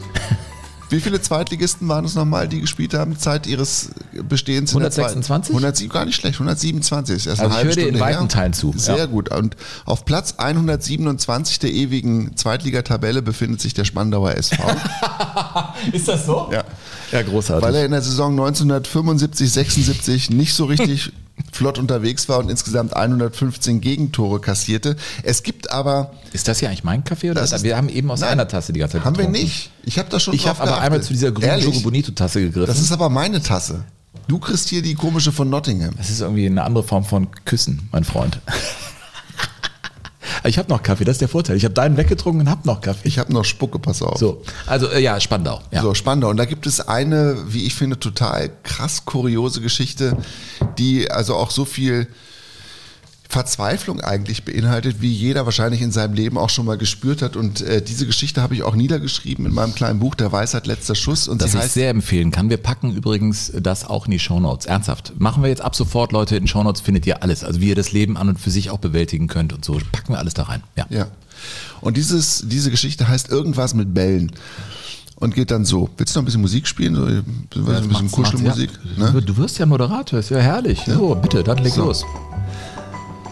Wenn man keinen Erfolg hat im Fußball, also gar keinen, dann ist der Weg zu einer Verzweiflungstat oftmals nicht mehr sehr weit. Und der Spandauer SV war verzweifelt. Im Spätherbst 1975, denn die erste Zweitligasaison der Vereinsgeschichte war längst zu einem sportlichen Fiasko geworden. Es wurde Zeit, etwas anderes auszuprobieren. Helmut Kosmehl war nervös. Natürlich war er das. Denn dieses Heimspiel gegen Wattenscheid 09 sollte ja sein erster Einsatz als Fußballprofi werden. Dabei hätte ein Blick auf die Tabelle der zweiten Liga Nord genügt, um die Aufregung in den Herbstwind zu schreiben. Nach 14 Spieltagen stand der Spandauer SV noch immer ohne einen einzigen Punkt da. Nach 14 Spieltagen. Was sollte also schon noch schiefgehen, wo doch schon alles schiefgegangen war? In den Zeitungen der Republik wurde schon gespottet, dass der Aufsteiger aus Berlin zwar keinen Fußball spielen könne, dafür aber die schönsten Einwürfe der Welt zeige. Für Helmut Kosmehl war dies Ansporn genug, sich den Spandauern unverbindlich anzubieten. Denn werfen konnte er ja. Recht gut sogar. Mit dem VfL Gummersbach hatte er gleich viermal den Handball-Europapokal der Landesmeister gewonnen und außerdem fast 30 Mal in der Handball-Nationalmannschaft gespielt. Er war sogar mit dem silbernen Lorbeerblatt ausgezeichnet worden. Fußball dagegen, naja, das war lange her, zuletzt in der Jugend in Magdeburg vor seiner Flucht in den Westen. Doch nach einem Schnupperkurs im Training wurde er gleich in die erste Mannschaft berufen. Schlechter konnte es ja ohnehin nicht werden und siehe da, 469 zahlende Zuschauer feierten im Stadion am Eskania-Ring ausgelassen ein 1 zu 1 gegen Wattenscheid. Der erste Punkt und Kosmehl war dabei. Für eine Stunde. Deutlich mehr wurde es danach nicht. Nicht für den Handballer Kosmel und auch nicht für den Spandauer SV. Zwei Siege und vier Unentschieden machten zusammen zehn Punkte bei einem Torverhältnis von 33 zu 115. Helmut Kosmel erlebte übrigens später eine recht schillernde Trainerkarriere, wobei er Fußball- und Handballmannschaften abwechselnd trainierte, mit mäßigem Erfolg. Der Fußball-Zweitligist Stahl Brandenburg und Kosmel trennten sich beispielsweise nach kurzer Zeit, weil sich die Spieler weigerten, im Training zu afrikanischer Musik zu tanzen. Das ist jetzt wirklich so ein Zufall, Burkhard. Warum? Ich habe mich ja mit Stahl Brandenburg auseinandergesetzt. Ja. Weil ich ja Steffen Freund getroffen habe und wir über diese zweite Liga sprechen. Das war ja äh, brutal auch äh, diese Wiedervereinigung auch in der zweiten Liga zu leben. Da gab es ja Auf- und Abstiegsrunden und da fielen ja ganz viele Mannschaften durchs Rost. Ja. Und eine davon war äh, Stahl Brandenburg. Ich meine, das war die Saison 91, 92, Ja. die dann irgendwie wie so ein Nochmal Falltor Nord, war. nochmal mit einer Nord- und einer Südstaffel und einer Auf- und einer Abstiegsrunde, genau. Genau, da habe ich mich äh, gekümmert um das Spiel von Stahl Brandenburg gegen Bayer 05 Irdingen. Oh, das Skandalspiel. Das Skandalspiel, wo es fünf Leute, Feldspieler von Stahl Brandenburg nicht schafften, den Schlusspfiff zu erleben. Drei wurden des Feldes verwiesen, zwei verletzten sich, unter anderem Roy Präger. Erzähle ich vielleicht gleich, aber Ja. dieser Helmut Kosmel Ja. war dann, dann tatsächlich fünf Spieltage lang äh, bei Stahl Brandenburg. Ich Aber du glaube, bist er über den gestolpert jetzt quasi. Genau, auf einmal kommst du mir hier mit dem Cosmail um die Ecke und ich habe den auch vorbereitet. Ja, der Cosmail war ja ein so, äh, der war übrigens Deshalb in liebe ich Korea. diesen Podcast übrigens, In Korea Sven. war der auch Handballtrainer der Männer und der Frauen und die haben Olympia-Medaillen geholt. Und Nord- und Südkorea gleichzeitig. Nein. Äh, nee, aber ich meine Südkorea, aber der, der war Handball-Nationaltrainer und da Mhm. sehr erfolgreich zum Beispiel. Im Fußball war es so, der war äh, in der Schweiz, da ist er als Handballtrainer hingegangen und dann übernahm der da aber auch eine Fußballmannschaft und fortan war der Natürlich. eben, Ja. aber der spielte in Spandau auch parallel irgendwie Tennis. Der, der machte alles mögliche. Also er war ein bunter Vogel und ich habe den tatsächlich auch mal die Stimme von ihm mitgebracht. Was sagt er über das Leben an und für sich und seinen Approach? Jeder Mensch, alles das, was wir gemeinsam erlebt haben, was ich einzeln erlebt habe, hat mich geformt und zu dem gemacht, ähm, was ich heute bin. Ein Lebenskünstler. Und Klingt so ein bisschen wie ein Klangschalenverkäufer in China. Ja, aber ich, ich finde den, ehrlich gesagt, ich liebe solche Menschen, die irgendwie sagen, komm, wir machen einfach mal. Und weißt du, was der in der DDR war? Der war DDR-Meister im Speerwerfen. Nee. 1960. Ach. Ja. Da war der DDR-Meister im Speerwurf, dann war er Handballer. Ein Jahr nach dem Mauerbau ist er dann rüber in Westen, hat beim VfL Gummersbach auch Europapokal Ja, der ja. Landesmeister gewonnen. Der war ein richtig geiler Handballer. Und auf einmal ist er in Stahl Brandenburg, nachdem er aber auch die ganze Welt schon gesehen hat als ehemaliger DDR-Bürger. Da war der in den USA. Also der war im Prinzip genauso bei dem Frühstücksfernsehen-Ding eigentlich in Amerika. Äh, der war wirklich überall. Und dann kam er aus Afrika zurück zu Stahl Brandenburg und da war er einer, der mit dem Ghetto-Blaster auf dem Platz die Spieler tanzen lassen und so. Und in Afrika funktionierte das nur. Als du dann ins Havelland zu Stahl Brandenburg kamst, nachdem die wirklich im Abstiegskampf steckten, ja, da fruchteten die Ideen nicht unbedingt. Einer der Spieler von Stahl Brandenburg sagte, Er ist irgendwo ein bisschen unkonven unkonventionell und es ist sicherlich auch das eine oder andere Mal passiert, dass die Spieler sich verwundert angeguckt haben, ne? vom Training überrascht waren. Christian Beek spielte da mal- damals. Christian Beek auch? Ja, äh, und der sagte, der war echt ein bisschen crazy in seinem Ja. äh, Ansatz. Angesprochen, das, was du in deinem Buch auch geschrieben hast, mit den afrikanischen Rhythmen und irgendwie da mitmachen, da fruchtete das bei Stahl Brandenburg. Naja, das klang dann so. Und noch ein Beispiel kosmischer Trainingsmethodik. Sehen Sie selbst, wie es immer so schön heißt. Mauritius vorher und Brandenburg nachher. One, two, three, Mauritius! As Africa. Jetzt? Zwei, drei. Hart wie Stahl! Hart, Hart wie Stahl. hart wie Stahl. Ja, und die Jungs, da, er hat das gemacht und die Jungs da drum, ey, Alter, was bist du denn für ein Clown? Ja, der blieb auch nur fünf Spiele. Helmut Kosmel. Wir müssen mal eine Weltenbummler-Nummer machen. Rudi Gutendorf. Ich Ja. bin immer neidisch, dass du dieses Buch da liegen hast. Ich muss es mir unbedingt holen. Krautzuhn war doch auch einer, der überall unterwegs war. Ja, und wir müssen dann mit, mit Lutz Pfannenstiel nochmal telefonieren. Ja, das müssen wir auf jeden Fall machen. Also äh, gut, Stahl Brandenburg. Wir sind Ja. wieder bei unserem Thema nie mehr zweite Liga. Das kann man wohl sagen, Stahl Brandenburg. Und es war der Kampf um die Aufstiegsrunde in der Saison 91-92, 16.11. Und es wurde gespielt äh, vor 2400 Zuschauern. Das ist nicht viel. Äh, Manager übrigens von Bayern 05 Irding. Wusstest du eigentlich, wer Manager von Bayern 05 Irding war, 1991? Äh, nee. Felix Magath. Nee, Ja. da wäre ich nicht drauf gekommen. Ja, ich habe extra nochmal nachgeguckt, ich konnte es gar nicht glauben, aber der war tatsächlich da Manager und Friedhelm Funkel war Trainer. Und das Spiel war äh, aus Sicht vor allem von Stahl Brandenburg skandalös gepfiffen von einem Schiedsrichter aus Berlin, Michael Schulz, der danach auch keine große Karriere mehr gemacht hat. Der hat's wirklich vergeigt. Und ich kann den Zorn der Brandenburger auch verstehen. Kapitän Janotta muss seinem Trainer die Maßnahme des Schiedsrichters klar machen, reingedroht auszuflippen. Die Spieler müssen ihn beruhigen. Kaum einer hat sich noch unter Kontrolle. Halbzeit. Herr Schulz, sind Sie der Auffassung, dass Sie das Spiel noch im Griff haben? Kein Kommentar, Nein, er hatte es nicht im Griff. Die Polizei hatte größte Mühe, für Sicherheit und Ordnung zu sorgen. Da habe ich noch nicht gesehen, was hier abgeht. Das ist die größte Verarschung aller Zeiten. Als ob sie uns extra hier aus der Liga spalten wollen. Das ist eine Sauerei, das gibt's gar nicht. Überzogen die Bemerkung, sicher auch nicht ganz realistisch, aber mit einem rationellen Kern. Letzte Aktion, Janotta mit einem Schuss. Brandenburg verliert 0 zu 3. Also das musst du dir mal vorstellen. Ich weiß, du bist ja hier der Regelpapst. Da sind fünf Spieler runter, drei des Feldes verwiesen, Platzverweis, zwei verletzt. Da musst du das Spiel doch abbrechen. Wenn du nicht mehr wechseln kannst, ist normalerweise Feierabend. Ja, aber ich habe auch mal geguckt, irgendwie wurde das 2016 so modifiziert, dass das tatsächlich dann so ist und davor war das anscheinend möglich. Jedenfalls gewann Irdingen mit 3 zu 0, Stahl Brandenburg verlor. Sie haben auch später, sie sind in die Abstiegsrunde gekommen und da sind sie runtergegangen geworden, und ne? äh, Mhm. ewig verschwunden und Irdingen stieg äh, auf, aber das ist ja auch das Bizarre an dieser zweiten Liga. Äh, Irdingen Jetzt wirken sie wie große Sieger, aber sie sind ja dann im Prinzip, als Leverkusen den Stecker gezogen hat, ähm, dann auch in die Niederung einmal und nie wieder verschwunden. Ich hätte ja an dieser Stelle gerne, dass der KfC Uerdingen vor kurzem hier bei mir in Königsdorf zu Gast war.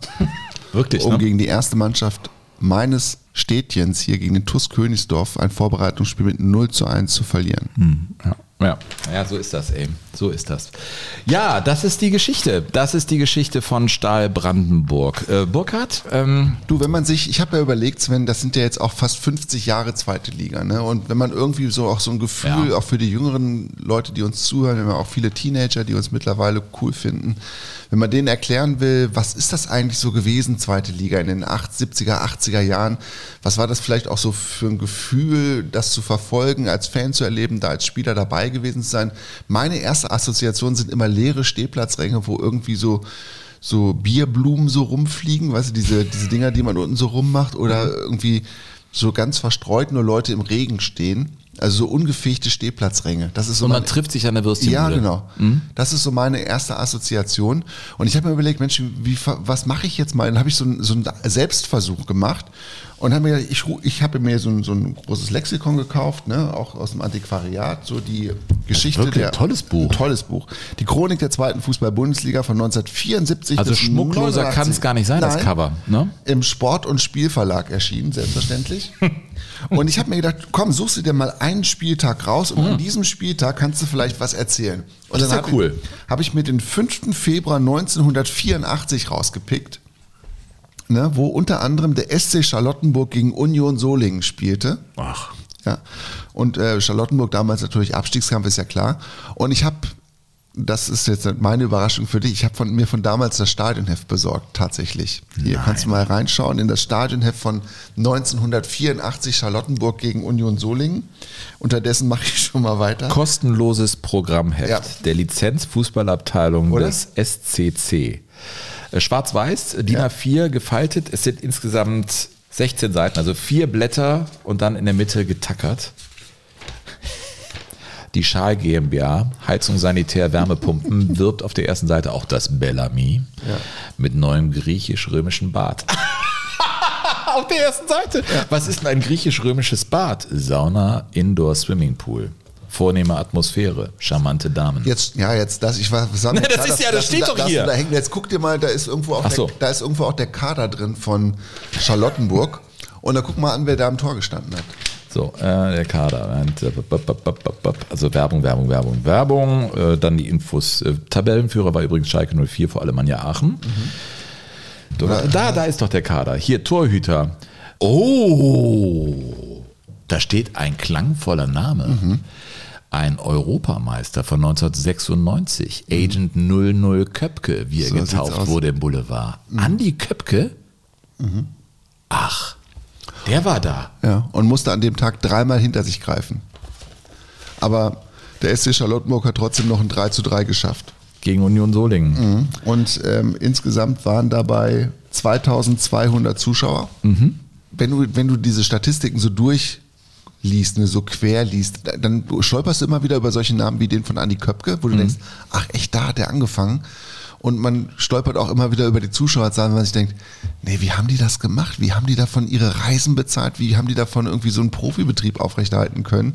Haben die meisten ja auch gar nicht, haben sich rettungslos übernommen und ähm, sind äh, ja wirklich der Reihe nach kaputt gegangen. Es gibt so viele Vereine, die es wirklich nicht geschafft haben, den Kopf über Wasser zu halten.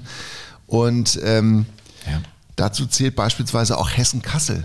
Ja, aber Ne? hier, ich, dieses Programmheft ist ja der Hammer. Wie kommt, was bist du denn für ein Freak, dass du sowas bestellst? Ja. Das ist ja total schön. Bei Anderle macht der Möbelkauf richtig Spaß. Anderle, über 20 Jahre in Berlin. Ich glaube, das war der Hauptsponsor tatsächlich. Erste Seite war eben dieser Puff in Charlottenburg. Ähm, Anderle ist oft hier. Skolund, moderne Haarpflege, Bräunungsstudio, Damen- und Herrensalon. Dann ist da noch VW drin, Audi, aber auf der gleichen Seite auch Alfa Romeo. das ist geil. Äh, Das ist ja, das ist ja total gut. Ähm, Übrigens der Rekordbesuch an diesem 4. Februar 1984 war tatsächlich beim BV Lüttringhausen. BV Lüttringhausen? Ja, der BV Lüttringhausen spielte an dem Tag gegen Schalke 04. Hast du ja schon gesagt, die Schalker damals in der zweiten Liga Tabellenführer. Und es war durchaus pikant, weil ähm, der BV Lüttringhausen zu diesem Zeitpunkt zum ersten Mal von Sigi Held trainiert wurde. Sigi, ja, der Sigi Held. Der Sigi Held, der kurz vorher aber noch bei Schalke 04 unter Vertrag gestanden hatte und da unehrenhaft sozusagen rausgeschmissen wurde und nun also mit dem großen BV Lüttringhausen auf Schalke 04 wartete und das war natürlich auch für den Reporter des Westdeutschen Rundfunks eine geeignete Gesprächsgrundlage. Seit ein paar Tagen sind Sie der neue Trainer beim BV Lüttringhausen, eine Mannschaft stark abstiegsgefährdet. Vor einem Jahr sind Sie bei dem Gegner Schalke 04 entlassen worden. Äh, jetzt wieder mit Arbeit. Ist es eine leichte, eine schwere Arbeit? Oh, Es ist sicher äh, keine leichte äh, Arbeit. Wie Sie wissen, stehen wir auf dem Abstiegsplatz und äh, es wird ein schweres Stück Arbeit werden. Davon ist auszugehen. Sie waren ja arbeitslos in der Zeit, die zurückliegt. Ja, ja.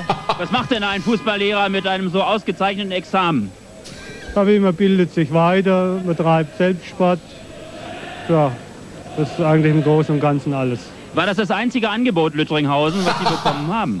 Und nein, es waren äh, in dieser Zeit äh, schon äh, mehrere.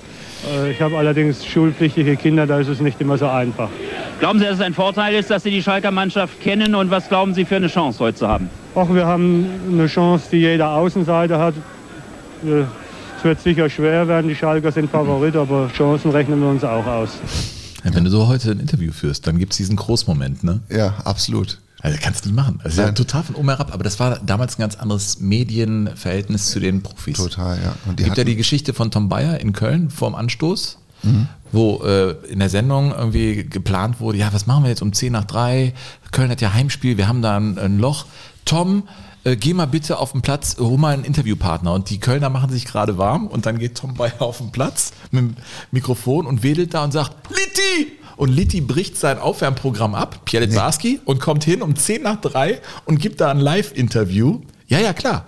Und äh, dann geht er wieder weg. Ne? Ja. Oder auch bei Stahl Brandenburg, also das Spiel, was die dann verloren haben gegen bei 05 Irdingen, da ist der Reporter dann, äh, war gerade Abpfiff, auf den Platz gerannt zu, in der Halbzeitpause, um zum Schiedsrichter zu gehen und den da zu interviewen. Also es war ein ganz anderes Medienverhalten im, Mhm. im Profifußball. Und so ein Interview kannst du ja nicht führen, aber es war schon damals unmöglich so, finde ich. Ja, also das ist ja, sie waren, sie kommen aus dem asozialen Na, sie, Milieu. sie sind ja, arbeitslos, äh, genau, also was macht man denn da so? Übrigens, weißt du, Sigi Held erinnert mich immer, äh, kennst du von Tim und Struppi die Folge Der Blaue Lotus?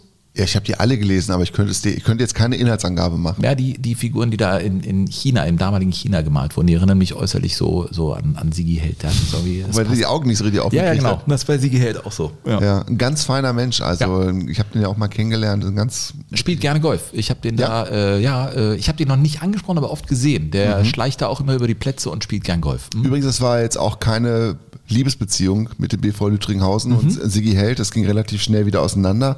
Und Lüttringhausen stieg dann erstens ab in der Saison und verlor aber vorher das Spiel gegen Schalke mit 0 zu 4, so wie sich das gehört.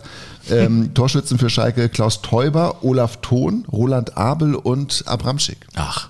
Also auch klangvolle Namen. Rüdiger da, Abramczyk, ey. Ja, da Ja. weißt du, was da auch in der zweiten Liga Abi. unterwegs war. Ja. Ne, mit den Schalkern. Und das war, ja, das war die zweite Liga. Also die war, da hatte die ganz großen Namen manchmal, aber hatte eben auch das ganz kleine sehr oft. Und das war eben auf Dauer auch jetzt nicht so furchtbar reizvoll, weil diese Stadien einfach so waren, wie sie waren. Die Gegengrade muss ich dir ja nicht erklären. In Solingen, die Gegengrade bei Wind und Wetter war auch nicht lustig. Ne, da standst du auch im Sturm und kriegst den Regen von vorne und von der Seite. Die Klamotten waren irgendwann nass und das Spiel war, wie es war. Mhm, absolut, richtig. Ich habe übrigens noch, ähm, das hat mich dann natürlich auch gereizt. Ich habe so überlegt, was, was, wenn ich so höre, zweite Fußball-Bundesliga, habe mir ja sofort auch Vereinsnamen so im Assoziationsbereich, ne? Und ein Name zum Beispiel, bei- der bei mir dann sofort wieder aufploppt, weil ich damals in den 80ern wirklich auch sehr versessen Buch geführt habe über alles Mögliche im, im Fußball, ist Hessen-Kassel. Ach. Ja. Hessen-Kassel hatten wir ja drüber gesprochen, Jörg Berger. Jörg Berger, genau. In Jörg der Berger. Folge Hüben wie drüben. So sieht's aus. Und der ist ja mit denen auch gescheitert und die sind ja, das war ja sozusagen, Hessen-Kassel war das Bayer Oh, dein Leverkusen. Sohn kommt von der Schule zurück. Ja. Hat der Dortmunder Trikot angehabt? Ich habe da irgendwas von Reus gesehen oder sowas. Das kann gut sein, ja. Okay, ja. Ist das jetzt schlimm? Nein, ich, ich stell's nur fest hier im Speckgürtel von Köln. Ja, ja. es ja ist ist ja gut. es ist, Mach wie weiter es mit ist. Berger. Ja. Ja. So. er hat kein Trikot von Bayer Leverkusen an. Ja, bitte mach weiter. Und auch keins von RB Leipzig. Und Eben. auch Henry hat auch kein Trikot von der TSG aus Hoffenheim an. Und das Trikot von Marco Reus ist ihm auch bald zu klein. Ist so, ne? Ja. Hi Henry. Hallo Henry. So. Hallo. Ja, kannst, kannst zocken. Wir reden noch ein bisschen. Ja. Ja. So. Jetzt geht er wieder weg. Ja, klar. Ja. Zocken ist auch, oder? Machst du? Ja, nee, okay. Ja, Du warst bei Hessen-Kassel. Ja, ich wollte, äh, um den Leuten zu erklären, was Hessen-Kassel gewesen ist. zocken, siehst du? Ja, klar. ja, ein bisschen schlauer, ey. Also Hessen-Kassel Hm? war für mich immer sowas wie das Bayer Leverkusen der zweiten Fußball-Bundesliga, weil sie es eben, weil die es eben so oft vergeigt haben. Auf der Zielgeraden sind sie dann immer nur Vierter geworden und nicht Dritter. Aber sie haben es immerhin geschafft, bevor sie dann komplett im Bach runtergingen, auch finanziell noch ein richtig schönes Lied aufzunehmen. wenn Rot-Weiß unsere Fahnen wehen. Im Aue-Stadion. Der Schlachtruf dröhnt, dann wissen wir, der Gegner zittert schon. Der Anpfiff tönt, das Spiel beginnt. Die singen zu schnell. Der KSV stürmt Vorm Klick. vor. Nach gutem Pass und hartem Pass. Schuss. Tschüss. Unser Jetzt kommt, den Refrain musst du dir noch angeben, reingeben. Ja, Jetzt wird's nämlich Samba, weißt du? Kennt ihr die Kasseler Jungs? Aber wenn der Chorleiter auf den Zehenspitzen steht, Mhm. dann weißt du, der Chor setzt immer zu früh ein. Das war beim, weißt du, wären sie mal auf dem Platz auch so gewesen. Mhm. Weil wo sind sie jetzt, Hessen-Kassel? Ja? Ja. Ja, in der Versenkung verschwunden, aber wir spielen jetzt, glaube ich, wieder in der Regionalliga. Es gibt ja ganz viele Vereine, die dann einfach abgesoffen sind aus dem Profifußball. Der erste FC Bocholt zum Beispiel, ne? am Hünting gespielt und da ähm, Heimatverein von Robin Gosens, ne? von Herbert Lüttke-Bomert, Schalker Spieler, Simon Terodde und Roland Wohlfahrt. Und die hatten ja noch einen zweiten Verein in Bocholt tatsächlich, Olympia Bocholt. Ne? Also Olympia Bocholt und der erste FC Bocholt waren nicht ein und derselbe Verein, sondern die, die existierten quasi nebeneinander und ähm, haben dann auch ähm, beide um den Aufstieg in die Zweitliga Nord gekämpft und nur der erste FC Bocholt hat es geschafft. Sie waren viermal in der zweiten Liga und sind dreimal direkt wieder abgestiegen und als sie es geschafft hatten, drin zu bleiben, da wurde dann quasi eingleisige zweite Liga eingeführt und da haben sie es dann nicht hingekriegt. Oder Oli Bürstadt. Erinnerst du dich noch an den VfR Oli Bürstadt? Also ich bin über den Namen gestolpert. Äh, in, Im Süden haben die gespielt, ne? Ja, in Hessen ist das. Und ähm, ich habe immer überlegt, was ist denn dieses Oli eigentlich? Und die haben es also tatsächlich in den 70er Jahren geschafft, ihren Vereinsnamen zu verschachern an einen Geschirrfabrikanten, an Otto Limburg aus Bürstadt-Bobstadt.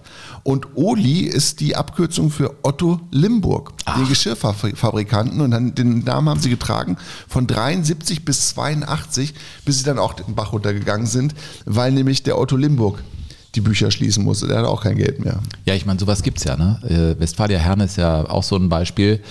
Ähm, darüber haben wir gesprochen. War das in der allerersten Folge, in einer der ersten Folgen? Das verschwindet jetzt so lange. Mäzene, das war die Mhm. zweite. Zweite war das, Da ja. haben wir das äh, behandelt mit Westfalia Herne.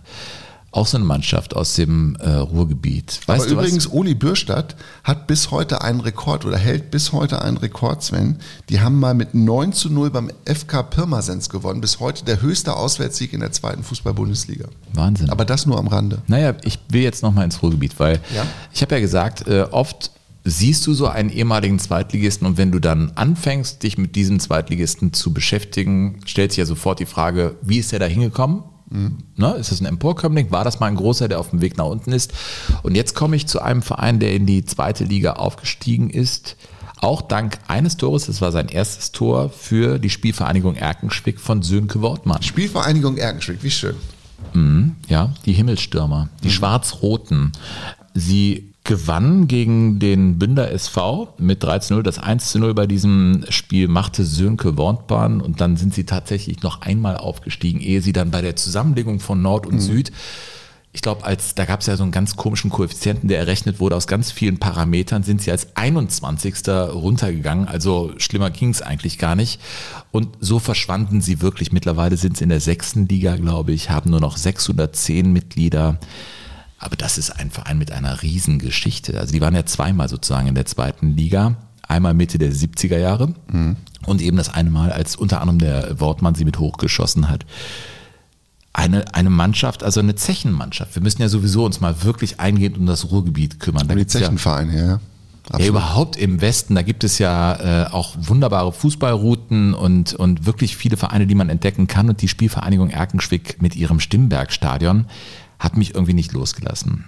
Also Heimatverein von einem ganz berühmten Horst Schimaniak, ne, der äh, Nationalspieler wurde. Wir haben auch über ihn ja schon gesprochen und der kommt daher. Und was sagt er? Das Entscheidendste war, glaube ich, weil in Ehrenstedt wurde immer gute Jugendarbeit geleistet.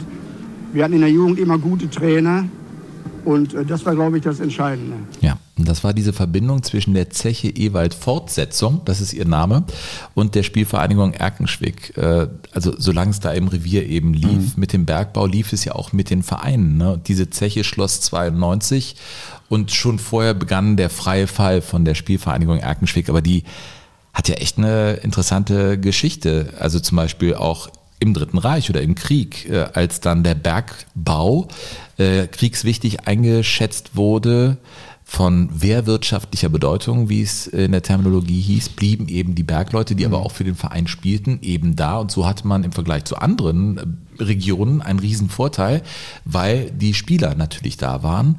Und ich glaube, erst die Saison 44, 45 wurde in der Mitte abgebrochen. So Ja. lange wurde eben gespielt. Bis November, ja. Und äh, Ernst Kuzorra, der mit Schalke große Erfolge hatte, äh, wechselte auch als Trainer zur Spielvereinigung Erkenschwick, die dann tatsächlich in die oberste Liga aufgestiegen ist und auch in der Oberliga gespielt hat nach dem Krieg und in der Zeit wirklich eine Blüte hatte. Aber es lag nicht nur an Horst Schimaniak, der dann später kam, sondern an einer wirklichen Legende von der Spielvereinigung Erkenschwick. Das war Julius Jule Ludorf. Das ist ein Typ, also der äh, hat große Erfolge da gefeiert und äh, er erzählte auch mal, wie es zu diesem Begriff der Himmelstürmer gekommen ist. Da sagte der Mann mit der roten Mütze, mein Gott, das sind ja die Himmelschirme. 5-0 habt ihr in Aachen. Ja, da sagten wir, wir sind die Erkenschwicker für den Bände.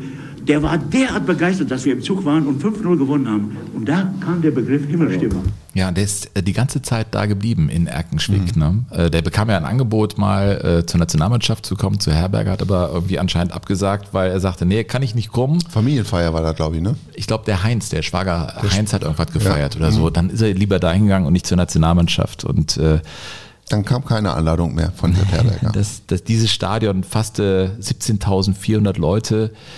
Ähm, Ich war mal, ich habe da, hab da zwei Spiele übertragen aus dem Stimmbergstadion tatsächlich. Und das ist so ein, Ja, es ist schon besonders da, ne? weil es ist, Erkenschwick ist nicht schön, muss Nee. man ehrlich sagen. Das Stadion ist eigentlich auch nicht schön.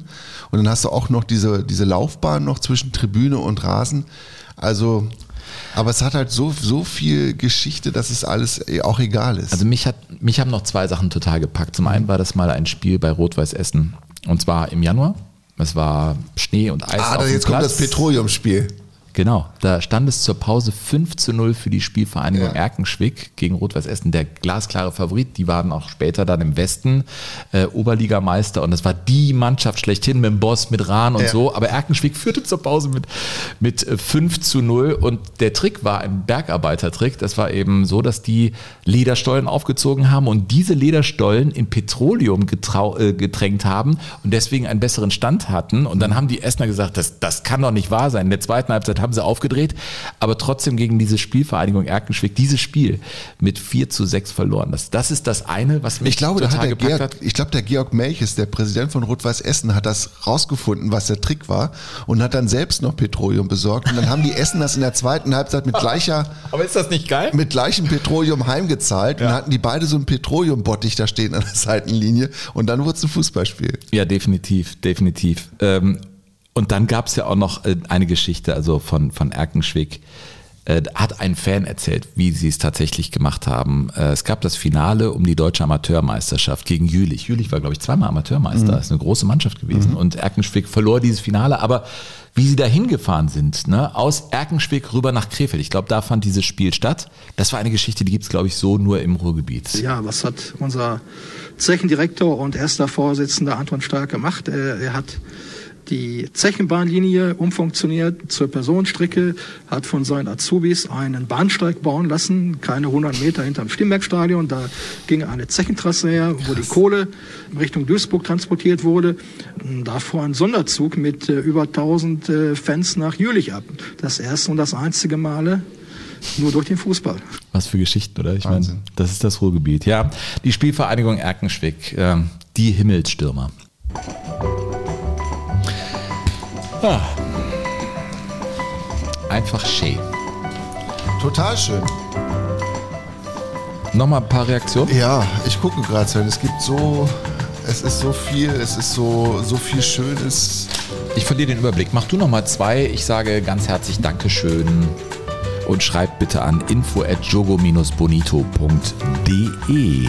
Die Adresse gibt es in den Shownotes und bald gibt es auch Neuigkeiten. Wir sind interessiert an einer langfristigen Fortsetzung dieses Podcasts. Zum Einjährigen haben wir da was für euch, wo ihr dann auch mitmachen könnt, dass wir das auch cool machen können, aber mehr will ich an dieser Stelle nicht spoilern. Die Tina Störmer, die wird bestimmt mitmachen, weil die hat uns jetzt wieder, das weißt du, das ist die mit dem Tomaten ausgeizen vom letzten Mal, wo wir nicht wussten, was Tomaten ausgeizen Ach, bedeutet. ja, das stimmt. Und die hat uns ja geschrieben, ne?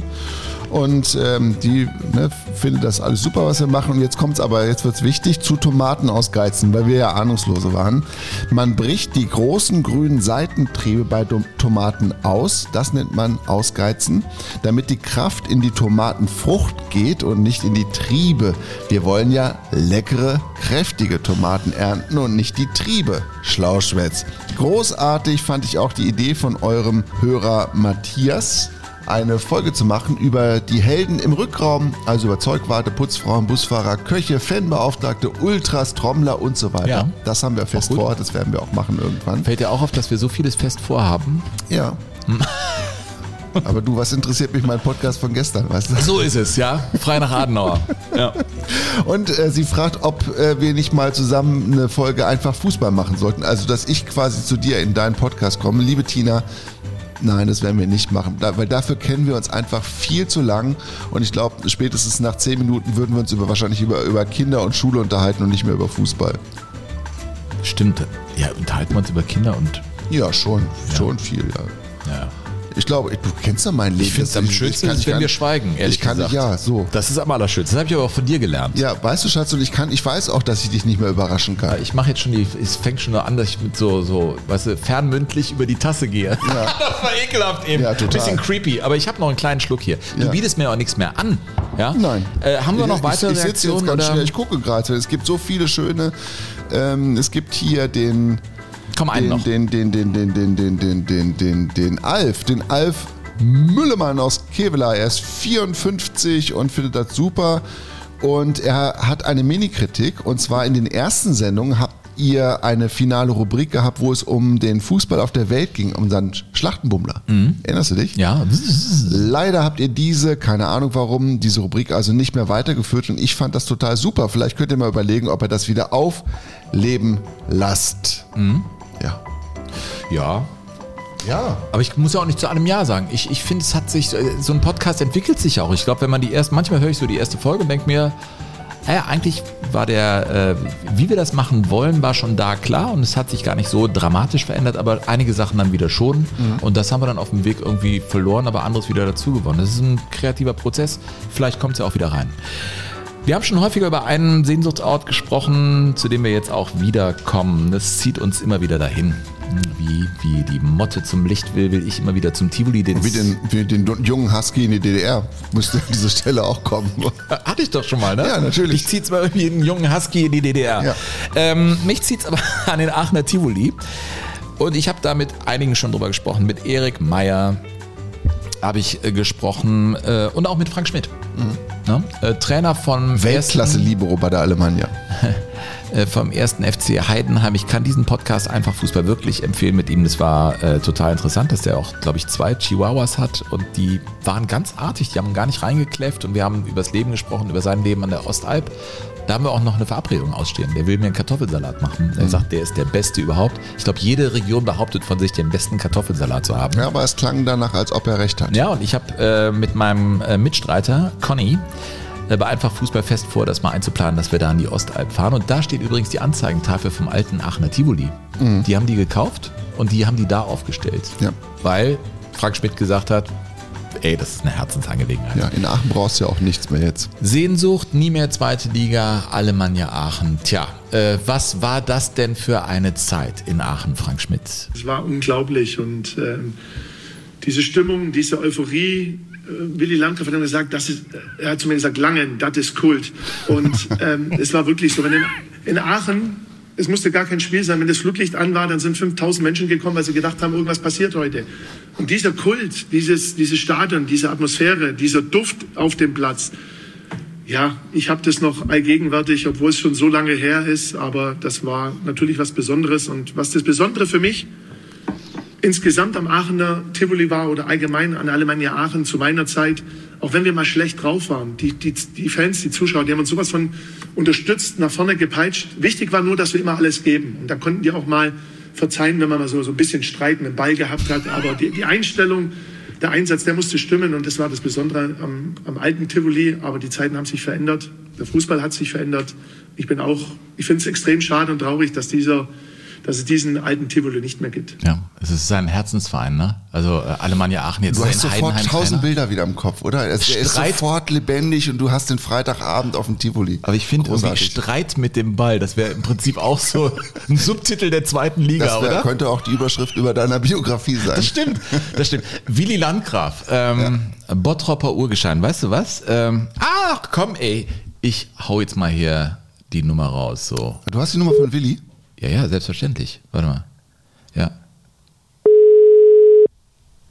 Wir, wir rufen Bottrop. Wenn er, Landgraf? Willi, der Burkhard und der Sven hier, grüß dich. Guten Morgen, Willi.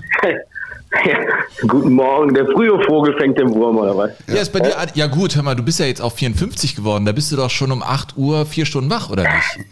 Ja, wir sind schon alle immer, müssen ja auch was tun, ne? Hast du, auch das ein jetzt, hast du das schon mit der senilen Bettflucht, Willi? Also bei mir ist das jetzt schon, also es kommt vor, muss ich sagen. Äh, wie meinst du? Ich Ja, hab- dass, du nachts mal, dass du nachts mal raus musst und denkst, oh nee, echt jetzt, muss man aufs Klo schon und es ist irgendwie erst 3 Uhr oder 3 Uhr 15 oder 3 Uhr 17. Da wusste ich schon immer früher, du. Hör mal, Bock hat mehr Kürbissuppe essen. Du, Ja, wir haben das so? eben deinen alten Mitstreiter äh, Frank Schmidt gehört, äh, der, äh, ich meine, wenn ein Mensch von der Ostalb versucht, Ruhrpottdeutsch zu imitieren, ne, dass der, der sagt eben, Langen, das ist Kult. Ähm, da ging uns das Herz auf. Äh, Alemannia Aachen, die zweite Liga. Äh, Willi, du bist da Rekordspieler, wir wollen mit dir reden. Äh, was für Bilder hast du, wenn du den Namen Frank Schmidt und ja die Zeit, die du mit ihm hattest äh, in Aachen, was für Bilder hast du da im Kopf? Standardstore auf jeden Fall. Eiskalt schießt der Elfmeter. Und erstmal noch ein, ein super sympathischer Mensch. Willi, weißt du, was mein erstes Bild ist, was ich in den Kopf kriege, wenn ich an, an, an den alten Tivoli, an Aachen, an dich denke? Ganz, ganz am Anfang meiner Karriere, in Anführungszeichen, beim WDR als Live-Reporter, ne? Da saß ich mal an einem Mittwochabend oder an einem Freitagabend, ich weiß nicht mehr, es war auf jeden Fall ein Abendspiel, habe ich übertragen und ihr spieltet gegen links-rechts Aalen, also gegen LR Aalen. Und du hast ein Ja. Tor geschossen kurz vor der Pause und das war das erste Tor, das ich als Live-Reporter im Westdeutschen Rundfunk übertragen habe. Das war von Willi Ehrlich? Landgraf und ich habe mich, ich bin so abgegangen, als wenn es irgendwie um den, um den Titel ging für die Alemannia und wurde dann am nächsten Tag, weißt du, Westdeutscher Rundfunk, Herr Hupe, kommen Sie mal rein, also das klang jetzt aber schon ein bisschen übertrieben, fanden Sie nicht den Willi Landgraf, den mögen Sie gerne, ne? Ja, aber wenn Sie gesehen haben, wie der sich gefreut hat und so. aber ich muss, ja, Mama, du musstest dich gar nicht entschuldigen. Weißt du warum? Wenn ich mal ein Tor geschossen habe, dann war das schon außergewöhnlich. 14 Stück waren es insgesamt in deiner Karriere, ne, glaube ich. Ja, Ich weiß, ich weiß. Ja, du, ähm, weißt du, ich bin dir auch zu ewiger Dankbarkeit verpflichtet, weil mittlerweile, ich habe mich jetzt auf dich vorbereitet, weiß ich, warum man im äh, Ruhrpott äh, Fritten Schranke bestellt, weil das ist ja dein Rezept. Dreimal Mayo und dann in Streifen den Ketchup drüber, ne? Du, ich, äh, äh, ich, äh, ist schlimmer geworden. Ich esse das jetzt schon äh, Doppel-Mayo und dann nochmal Doppel-Ketchup so ungefähr. Ja, wir wollen so ein bisschen mit dir nochmal durch den Tivoli, weil ähm, wir haben, Burkhard und ich, bin jetzt 50, Burkhard ist 61 oder wie? Bist du Alter, jetzt? Ja? 55. So, wir haben das Ding noch erlebt und äh, wenn wir dann äh, jetzt mit so Neuankömmlingen in Sachen äh, Traditionsmannschaften sprechen, dann sagen wir ja, alter Tivoli, es tut mir total leid, dass du das nicht mehr erleben kannst. Es war ja einfach ein Wahnsinnsstadion und du hattest das Riesenprivileg, durch diese Röhre da auf dem Platz zu rennen. Kannst du vielleicht uns nochmal mitnehmen, wie das war? So ein normaler Spieltag in Aachen. Ihr habt den Schimmel in der Kabine und rennt dann raus vorbei an Egidius Braun. Äh, Beschreib mal, wie war es für dich? Ähm, ja, muss ich sagen, natürlich, wenn, äh, wie du gerade schon eben gesagt hast, wenn wir, wir haben ja oft freitagsabends gespielt, da war natürlich äh, Tivoli Kult. Wir sind äh, schon immer als erstes äh, rausgegangen, wir standen schon im Tunnel. Ich war immer der Letzte. Ja, bis- ein bisschen aber, Aberglaube, aber der ist heute auch noch da. Ja, und dann haben wir auf die, auf die gewartet, auf die Gegner. Und äh, an der Seite war immer so ein, wie soll ich sagen, so ein Eisengitter oder so und dann hat man nochmal, weil man vom, vom Warmmachen reingekommen ist und dann hat man nochmal so mal dagegen gekloppt und das war natürlich immer extrem laut und hat natürlich, jeder wusste, äh, klar, Freitagsabend Tivoli, wenn es eine Statistik geben würde, ich glaube, äh, Freitagsabend, also der muss schon Glück gehabt haben. Eigentlich hätte er sofort, wenn er zum Tivoli fährt, wieder drehen müssen, hätte sagen, oh, komm, wir kommen am Samstag wieder oder so. Am Freitag ging gar nichts. Also. Weißt du, Hm? woran ich mich erinnere? Auf dem Tivoli, auf der, auf der Gegend gerade, also da, wo die, wo die härtesten standen, der Block K war das oder Ja. Block S oder ich weiß nicht mehr genau, wie der Block hieß, also da, wo auch die Lieder gesungen wurden, die definitiv ab 18 waren. Ähm, wenn da die Spieler, die von der gegnerischen Mannschaft am Anfang des Spiels zum ersten Mal in die Nähe dieser Tribüne kamen, ne, dann haben die doch alle immer ihre Schlüssel rausgeholt und so geklappert. Wer ist denn Ja, auf die ja. Idee eigentlich gekommen und was, was, was steckte denn da dahinter? Also das haben ja immer meine Jungs gesagt, wenn ich vor dem Spiel war ich in einer ganz anderen Welt. Ich habe ja auf dem Platz habe ich ja äh, fast gar nichts mehr mitbekommen. Bis der Anpfiff da war, da war ich dann wieder, da war ich wieder im Fokus gewesen. Aber sonst war ich in einer ganz anderen Welt vor dem Spiel. Ähm, du hast da ja viel erlebt, aber auch nicht nur äh, bei den Aachnern, sondern du warst ja auch bei allen möglichen anderen Vereinen unterwegs. Äh, zum Beispiel auch beim FC Homburg. Einer der Lieblingstrainer von Burkhardt hier bei Jogo Bonito, muss man sagen. Aber nur was die, was die Geschichten angeht. Was die Geschichten angeht. Ähm, Uwe Klimaschewski, das ist, äh, glaube ich, ein Mann gewesen, was Der soll ich sagen, mit dem der hast du viel erlebt in Homburg, ne? Der war schon äh, sensationell. Ich muss schon sagen, äh, in den ganzen, ich habe ja viele Trainer erlebt, aber der war schon ein bisschen außergewöhnlich. Ne? Meine wohnte direkt um der Ecke, der kam schon immer mit Trainingssachen äh, zum Training. Äh, der war schon immer umgezogen. Ähm, wie gesagt, aber der war schon, äh, und der war der Erste, der auch immer weg war. Und Willi, er war kein Freund der Spieler, aber auch nicht zwingend ein Menschenfreund, oder? Nee, ich glaube, außerhalb vom Platz, das war der, glaube ich, äh, top. Aber als, als, als Trainer, ähm, muss ich sagen, äh, konnte man ihn nicht so, äh, so ernst nehmen. Ne? Ja, du hast in deinem Buch, du hast in deinem Buch, was ja überraschenderweise genauso heißt wie unsere Folge heute, nie wieder zweite Liga, äh, Ja. hast du eine total geile Geschichte drin, wo, wo äh, du beschreibst, dass der euch in Unterhosen hat fotografieren lassen in der Sporthalle. Warum hat er das gemacht? Ich kann mich nur noch an eine Sache erinnern, äh, wo wir, äh, da haben wir auswärts gespielt beim Wuppertaler SV. Und äh, ähm, und wir hatten viele, viele äh, kranke Spieler. Und dann weiß ich noch, der abends äh, bei uns auf ins Zimmer gekommen ist und hat gesagt, pass auf, morgen seid ihr auch alle krank. Und da waren wir auch äh, viele krank, äh, in Anführungsstrichen krank. Und äh, dann ist das Spiel ausgefallen. Ja, das ist ja clever. Und, äh, da war, da war clever, da, da muss man schon sagen, da hat er schon drauf gehabt. Und Aber die Leute waren schon im Stadion, ne? Die, die Leute waren schon im Stadion, da kann ich mich genau dran erinnern. Und dann ist das Spiel ausgefallen. Natürlich waren die sehr begeistert vor Fatale SV. und das Schlimme ist, und, oder das Schöne ist, dann sind wir zwei Wochen später in eine Woche runtergefahren und haben die weggehauen 1-0. Geil. Und dann gab es doch, äh, glaube ich, äh, was, was den Uwe Klimaschewski betraf, dann schon auch so eine Meuterei, eine Abstimmung in der Mannschaft, ob man jetzt äh, mit dem weiterarbeiten möchte oder nicht. Es gibt ja dann immer die Ja. Zwiegespräche mit dem Vorstand. Kannst du mir was über diesen sehr basisdemokratischen Prozess äh, sagen? Äh, wir haben, äh, das, äh, meine, da macht man heutzutage, ähm, gibt es bestimmt selten noch und ich würde so einen Menschen, sowas würde ich äh, gar nicht mehr bestimmen, äh, ob er jetzt noch den Arbeitsplatz behält. Aber es sind natürlich ein paar Sachen dann aufgetreten, wo wir auch dann handeln mussten. Und da haben wir Geheimwahl gemacht. Und wenn die dann 25 zu 0 ist äh, gegen den Trainer, also da musst du schon sagen, äh, bei Geheimwahl, äh, da muss schon irgendwas nicht stimmen. Dann folgt die Mannschaft nicht mehr äh, dem Trainer. Den, äh, Burkhardt, oder? Täuscht der Eindruck? Ich, ich glaube, das Bei ist 22 zu schon, 0? Nee, 25 zu 25 zu Beim 0. Burkhardt wird es jetzt mit dem Hören auch langsam schwierig. 25 Buch stand zu 0. 22 Habe ich zu auch 0. gelesen, aber er hat 25 gesagt. Ja, dann wird's auch so Oder bei ihm sein. verschwimmen die Zahlen. Ich weiß Ja, es dann war der Klimaschewski also weg. Willi, aber man muss ja sagen, du hast ja in Homburg dafür was gekriegt, was dein Leben lang quasi auch äh, sehr bestimmt, vielleicht sogar dominant gewesen ist. Du hast nämlich deine Frau gefunden, aber du hast sie in Anführungszeichen nur gefunden, weil du eine rote Karte gesehen hast. Wie hing Ja, das, richtig. weißt du noch, wie hing das zusammen, bitte? Ja, das war damals, äh, da hatten wir, äh, glaube ich, ein weites Auswärtsspiel und da war ich die Woche. In Halle war das. da- Äh, genau, und wir haben, ich bin dann äh, zu Hause geblieben und weil ich noch äh, Spielersatztraining hatte und äh, dann bin ich auch nicht nach Halle runtergefahren. Und, und da bin ich zufällig im Juweliergeschäft, fand ich eine Uhr gut, äh, also nichts Teures oder so. Und ja, und dadurch äh, habe ich dann äh, meine äh, ja, damalige Frau kennengelernt. Ne? Wo ich heute, muss ich sagen, nicht mehr zusammen bin, ist aber auch nicht schlimm. Trotzdem hat man ein gutes Verhältnis.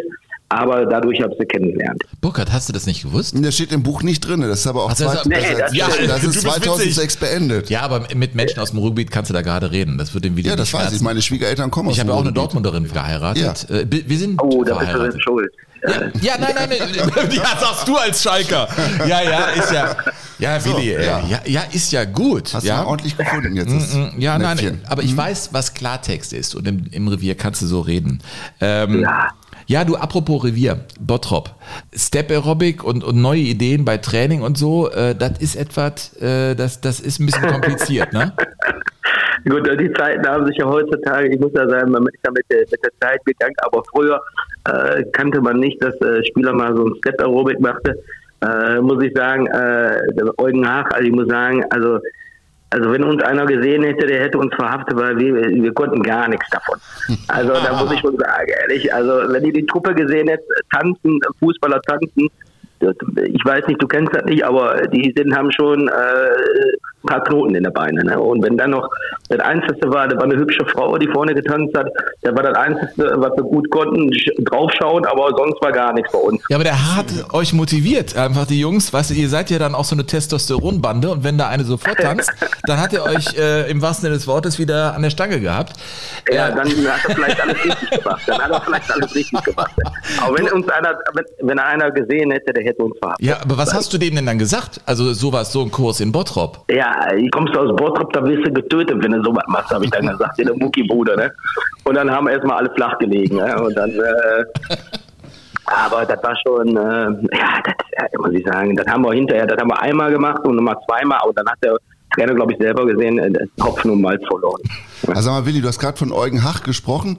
Das war ja auch so ein Trainer, der so, der wie so ein, wie so ein One-Hit-Wonder war in, in Aachen. Ne? Der hat ein Jahr, glaube ich, super funktioniert und dann im zweiten nicht mehr so richtig, weil er sich auch, glaube ich, irgendwie als Typen ein bisschen verändert. Du hast ja wirklich große Trainer erlebt in Aachen. Jörg Berger allen voran und Ja. ähm, Dieter Hecking. Dieter Hecking, genau. Also es waren ja wirklich tolle, tolle Namen. Ähm, kannst du von irgendeinem sagen, der hat dich am, wirklich am weitesten gebracht als Kicker? Ja, äh, das habe ich auch immer wieder betont. Das war, muss ich sagen, man nimmt immer von jedem Trainer was mit. Aber was ich äh, bei äh, Dieter Hecking, was ich immer, immer äh, direkt, sehr geradeaus, aber menschlich. Und ich sage heutzutage, ähm, das, das, das zählt einfach im, im, im Fußballergeschäft, dass eine Menschlichkeit rüberkommt und, und, und eine Wärme.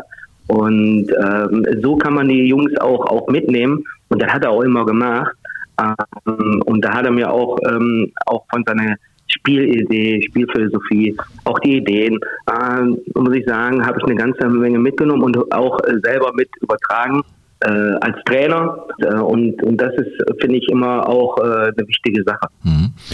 Äh, Du musst mir bei einer Sache helfen. Äh, Du hast nämlich auch Europapokal gespielt. Ne? Also Pokalfinale ist ja klar. ähm, Das dann leider verloren. Ja. Aber äh, dann ging es in den UEFA-Pokal. Wie hieß nochmal der Gegner? Frage ich jetzt mal den Bottropper da aus Island. Wie spricht man den richtig aus? Äh, ich weiß es auch nicht, hieß Hafnia Fjordor. War doch so. Hafnia, Bravo, Willi! Sensationelle Aussprache, muss ich sagen, als Halbschwede. Hat Ja. mich überzeugt. Ja.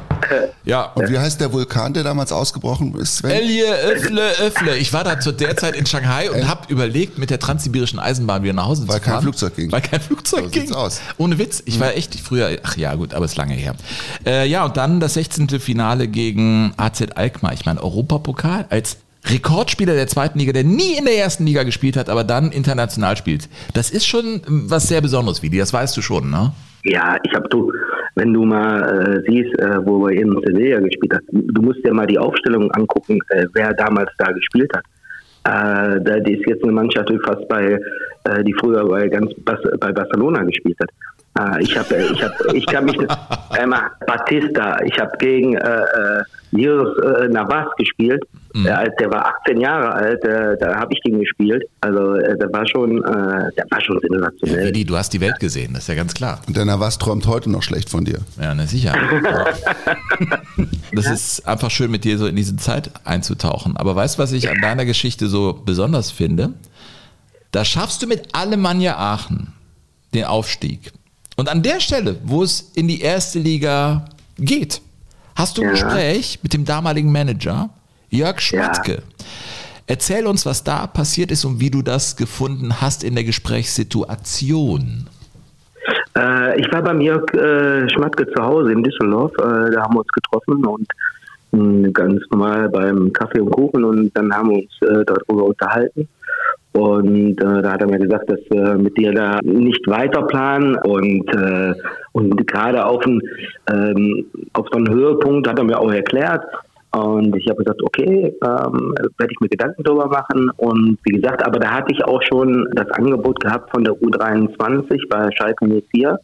Äh, da war ich ja gerade äh, 36. Und ich glaube, äh, am Anfang hatte ich Tränen in den Augen gehabt, äh, wo er mir hat gesagt, das ist keine Frage. Aber im Nachhinein habe ich das Richtige gemacht, weil so wie ich in Erinnerung bin, ob der der Erik ist, äh, ich glaube, da ist kein Spieler äh, bei, ja, bei Alemannia Aachen. Trotzdem konnte ich weiter im Fußball machen und ich habe immer natürlich immer auf Alemannia Aachen geschaut, gar keine Frage. Äh, erste Liga hat man immer die Daumen gedrückt, aber ich habe den richtigen Zeitpunkt erwischt, um, äh, im, sag ich mal, im Profifußball aufzuhören. Ja, aber dann kam es ja nochmal ganz anders. Äh, dann musste ich ja nochmal als Quotendeutscher bei Schalke 04 nochmal einen Profivertrag unterschreiben. Ja, das, das stimmt. Du warst sogar einmal im Kader, ne, für ein Spiel. Nein, im Kader, nein, im Kader war ich nie. Äh, bei Ma- Mike Biskitz war hinterher Trainer. Er hat immer gesagt, wenn, wenn es bei uns um gar nichts geht, dann hole ich dich mal hoch und dann lasse ich dich vielleicht mal eine Minute spielen. Aber kam nicht dazu, weil wir wirklich in, äh, in der Runde von den Champions League Plätze waren. Und äh, da war das natürlich äh, nicht so gut. Aber da ja, das hattest du ja auch gar nicht aus- nötig, Champions League. Also was soll das denn? Nee. Also was, Ja, was soll also das der denn? UEFA Cup gespielt Ja, hat. eben. Also, So, so Fjordor Nee, war völlig, völlig ja, albern. hör mal, und der im Pokal-Endspiel war, ich sag mal, willst du noch mehr? Ja, sicher. Ja, und du hast im Pokal, das darf man an dieser Stelle auch nicht vergessen, mit dem FC Homburg mal bei den großen Bayern gewonnen. Und da, hab, da habt ihr eine Sonderprämie von 100.000 Mark eingestrichen, die euch Manfred Ommer, der alte Sklaventreiber, versprochen hatte damals. So war's, ne? Das stimmt, ja, richtig, äh, weil er da gar nicht mit gerechnet hat, aber und dann weiß ich noch in der Kabine, oh Mord, die Kohle raus und dann Komm, wir singen zusammen. Oh, die Kohle raus. Ja, geil. haben wir noch gesungen und dann haben wir die Prämie aber auch, ähm, auch, ausgezahlt bekommen, aber äh, spät. Du weißt ja, der sitzt ja auf seine Kohle immer, ne? Hör mal, äh, solche Prämien, muss man die versteuern oder ist das so wie Lottogewinn? Nee, die musst du versteuern. Musst du versteuern, ne? Ach, schade Ja, ist klar. Sagt Willi Landgraf in Jogo Bonito Mr. Ihr müsst euch 508. zwingend treffen, ihr beiden. Ihr Ja, machen wir ja in einfach zwingend. Fußball. Ich tease immer andersrum, aber jetzt tease ich einfach Fußball. Da habe ich äh, ach, mit so vielen schon gesprochen. Aber ich würde super gerne das mit dir irgendwo machen, wo wir dann wirklich Pommes Schranke essen in Bottrop. Ja, auf jeden Fall. Äh, Was ist denn mit dem ja Gutschein gut. eigentlich, Willi? Du hast doch so einen 500 Euro Pommes-Gutschein gekriegt. Ja, den hab ich 500. gekriegt, Ist der äh, abgearbeitet ich- worden? Nee, ich konnte gar nicht so viel essen. Es Ein ich Pommesgutschein war das. Ja. Ja, ja, Pommesgutschein habe ich von den Jungs geschenkt bekommen. Das war ja das Gute, aber das Schlechte habe ich da gekriegt. Ein Tandemsprung aus dem Hubschrauber. Weißt du, zum Abschied. Echt? Die wollten mich unbedingt nochmal mit einem Erik zusammen. Ich sagte, ich hatte den Küttel in der Hose gehabt, das kann ich dir aber sagen. Du und Erik Meyer, ey. Ich habe mit dem auch lange gesprochen, übrigens in einfach Fußball. Wenn der über eure Zeit da in Aachen redet, dann strahlt er und ihr habt da was Irrsinniges erlebt, was euch alle miteinander verbindet. Ne? Und weißt du, was Ja. interessant war? Ich habe mit Frank Schmidt gesprochen, da ging es in dem äh, Podcast um Herzensverein und dann sagte er schon Ja. Alemannia Aachen. Wie ist es bei dir? Ja, Ja, du äh, auf jeden Fall, weil äh, ich glaube, in den Jahren, auch wenn ich jetzt hier lange auf Schalke bin, aber man hat als Profi äh, dann nochmal ein, ein anderes Leben. Ich muss ja sagen, das hat schon, da, da war schon eine außergewöhnliche Truppe, das muss man schon sagen. Also äh, äh, von der Kameradschaft, von, von allen Sachen her. Äh, sonst hätten wir auch nicht so viel Erfolg gehabt, weil der Haufen, der war ja wirklich, äh, ja, außergewöhnlich. Ihr wart eine Sensation und Burkhard und ich, der, wir erinnern uns sehr, sehr gerne an Immer, die Zeit. Es immer, war immer mit äh, einem Strahlen im Gesicht. unvergessen. Ja. Willi, hör mal, wir haben ein Date dann in Bottrop und äh, ich zünd mir da noch eine Currywurst aber drauf, irgendwie an die Seite. Ja? ja, mach das. Ne? Okay. Jo, Äh, auf, ich muss was tun, ihr habt ja immer frei, ich muss jetzt mal malochen. ja, ich muss mal jetzt äh, hier im Büro mal ein bisschen was tun. Ja, ja. Äh, ich wünsche euch trotzdem einen äh, schönen, äh, schönen Start in den Tag. Und ganz wichtig, auch in den Ecken sauber machen. Ne? Tschüss, Willi. Ja. Bis dann. Mach's gut, tschüss. Ciao. Willi Landgraf. Mir geht's mal gut, wenn ich äh, Wenn du mit positiven Menschen mit solchen sprichst, Jungs ne? spreche. Ja, absolut. Und das zieht sich ja auch so wie ein roter Faden durch seine Karriere, dass immer da, wo er hingekommen ist und er selbst auch ein bisschen die Hosen voll hatte und ich wusste, oh, kann ich mich da bei der Mannschaft durchsetzen, was sind das für Typen und so weiter.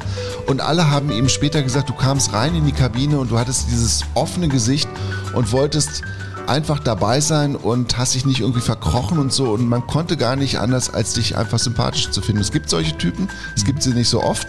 Ich hätte sie auch gerne in diesem Podcast. du Arsch.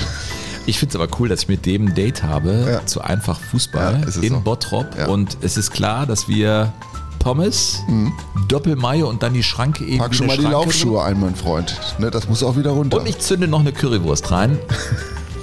Ich finde es schon ziemlich amtlich. Und ich glaube, ich nehme dann das Zuckergetränk mit wirklich Zucker drin, weil dann ist eh alles scheißegal. Ja. Mit Willy Landgraf im Bottrop. Es kann mein letzter Tag werden, aber es wird ein guter Tag. Absolut.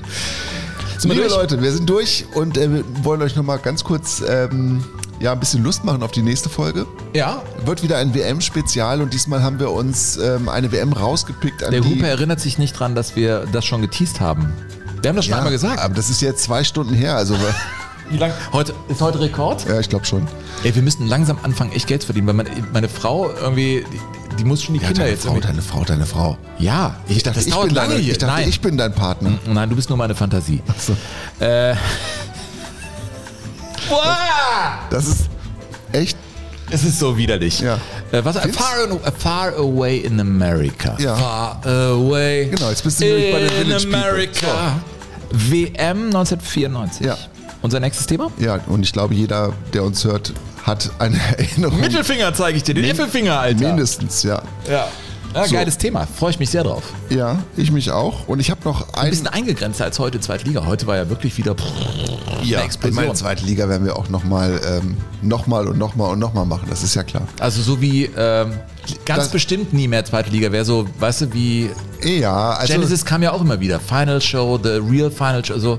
Oder wie machen wir das? ja, also das Coole ist ja, dass wir, ich meine, wir, wir kriegen ja auch Post und ja, wenn ihr Derby macht, dann müsst ihr doch das und das und das. Nee, Ach so, wir, müssen, das- wir, wir müssen gar nichts. Wir wissen gar nichts. Wir müssen gar Müssen wir nichts. Wir, machen, wir machen das, worauf wir Bock haben. Wir machen hier Schluss. Und ich habe noch eine Nummer mitgebracht, Sven. Äh, zweite Fußball-Bundesliga? Nord, ja, noch eine Musik. Oh. Arminia Hannover hat ja nie, nie. Hast du dich versprochen? Arminia, Arminia Hannover? Hannover hat ja hat's ja nie wieder zurückgeschafft in die zweite Liga Nord nach dem Abstieg. Es gibt Arminia Hannover. Es gibt Arminia Hannover, ja. Vom Bischofsholer Damm. Da haben die gespielt. Und es gibt einen Arminen-Song. Ja, aus dem Jahr 1989, der es auch nicht in die Hitparade geschafft hat, aber der, finde ich, viel von dem beschreibt, was wir heute erzählt haben hier in dieser Sendung. Dreivierteltakt. Schon habe ich einen hängen. Ich sitze in irgendeiner Barkasse. Ah. Arminia Hannover ist unser Verein. Und wir sind seine Fans, werden sie immer sein. Getaucht mit dem Wasser der Leine sind wir. Und wir trinken am liebsten hannoversches Bier. Okay. Unsere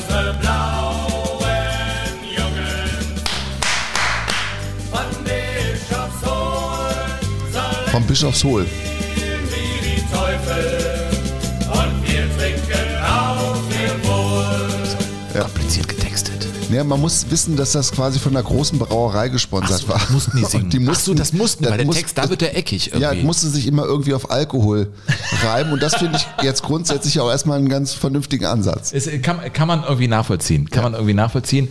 Ja, wunderbar. Ist das äh, dann tatsächlich unser Rausschmeißer gewesen heute? Ja, ich hätte jetzt noch das eine oder andere, wusstest du eigentlich. Aber Nein, ich Hupe. Jetzt, ich lasse es weg Es jetzt. ist Zeit zu schweigen Es für zwei qualmt aus Wochen. deinen Ohren. Ja, ich, ich muss jetzt einfach nach Hause. Alter, Ja. ich meine, vom Frühstück zum Abendessen. So Also aus. dazwischen halt mit dir quatschen. Das war kein guter Tag. Aber das, das Omelett war spitze. Äh, Burkhard? Ja. Wir Ja, bleiben, Schluss, wir bleiben uns Schluss. neutral verbunden. Ja, mach einfach schnell Schluss jetzt. Okay, liebe Leute, es danken ganz herzlich für eure Aufmerksamkeit bei dieser wunderbaren Folge von Jogo Bonito mit dem formidablen Burkhard Hupe. Und dem anderen, dem Sven Pistor. Wir danken euch ganz herzlich für eure Aufmerksamkeit. Bleibt uns gewogen, macht euch eine schöne Zeit. Wir hören uns in zwei Wochen. Äh, wichtiger Hinweis: Empfehlt den Podcast, abonniert ihn und drückt uns. Wir drücken euch. Tschüss. Bis dann. Jogo Bonito. Das schöne Spiel. Der Fußball-Podcast mit Sven Pistor und Burkhard Hupe.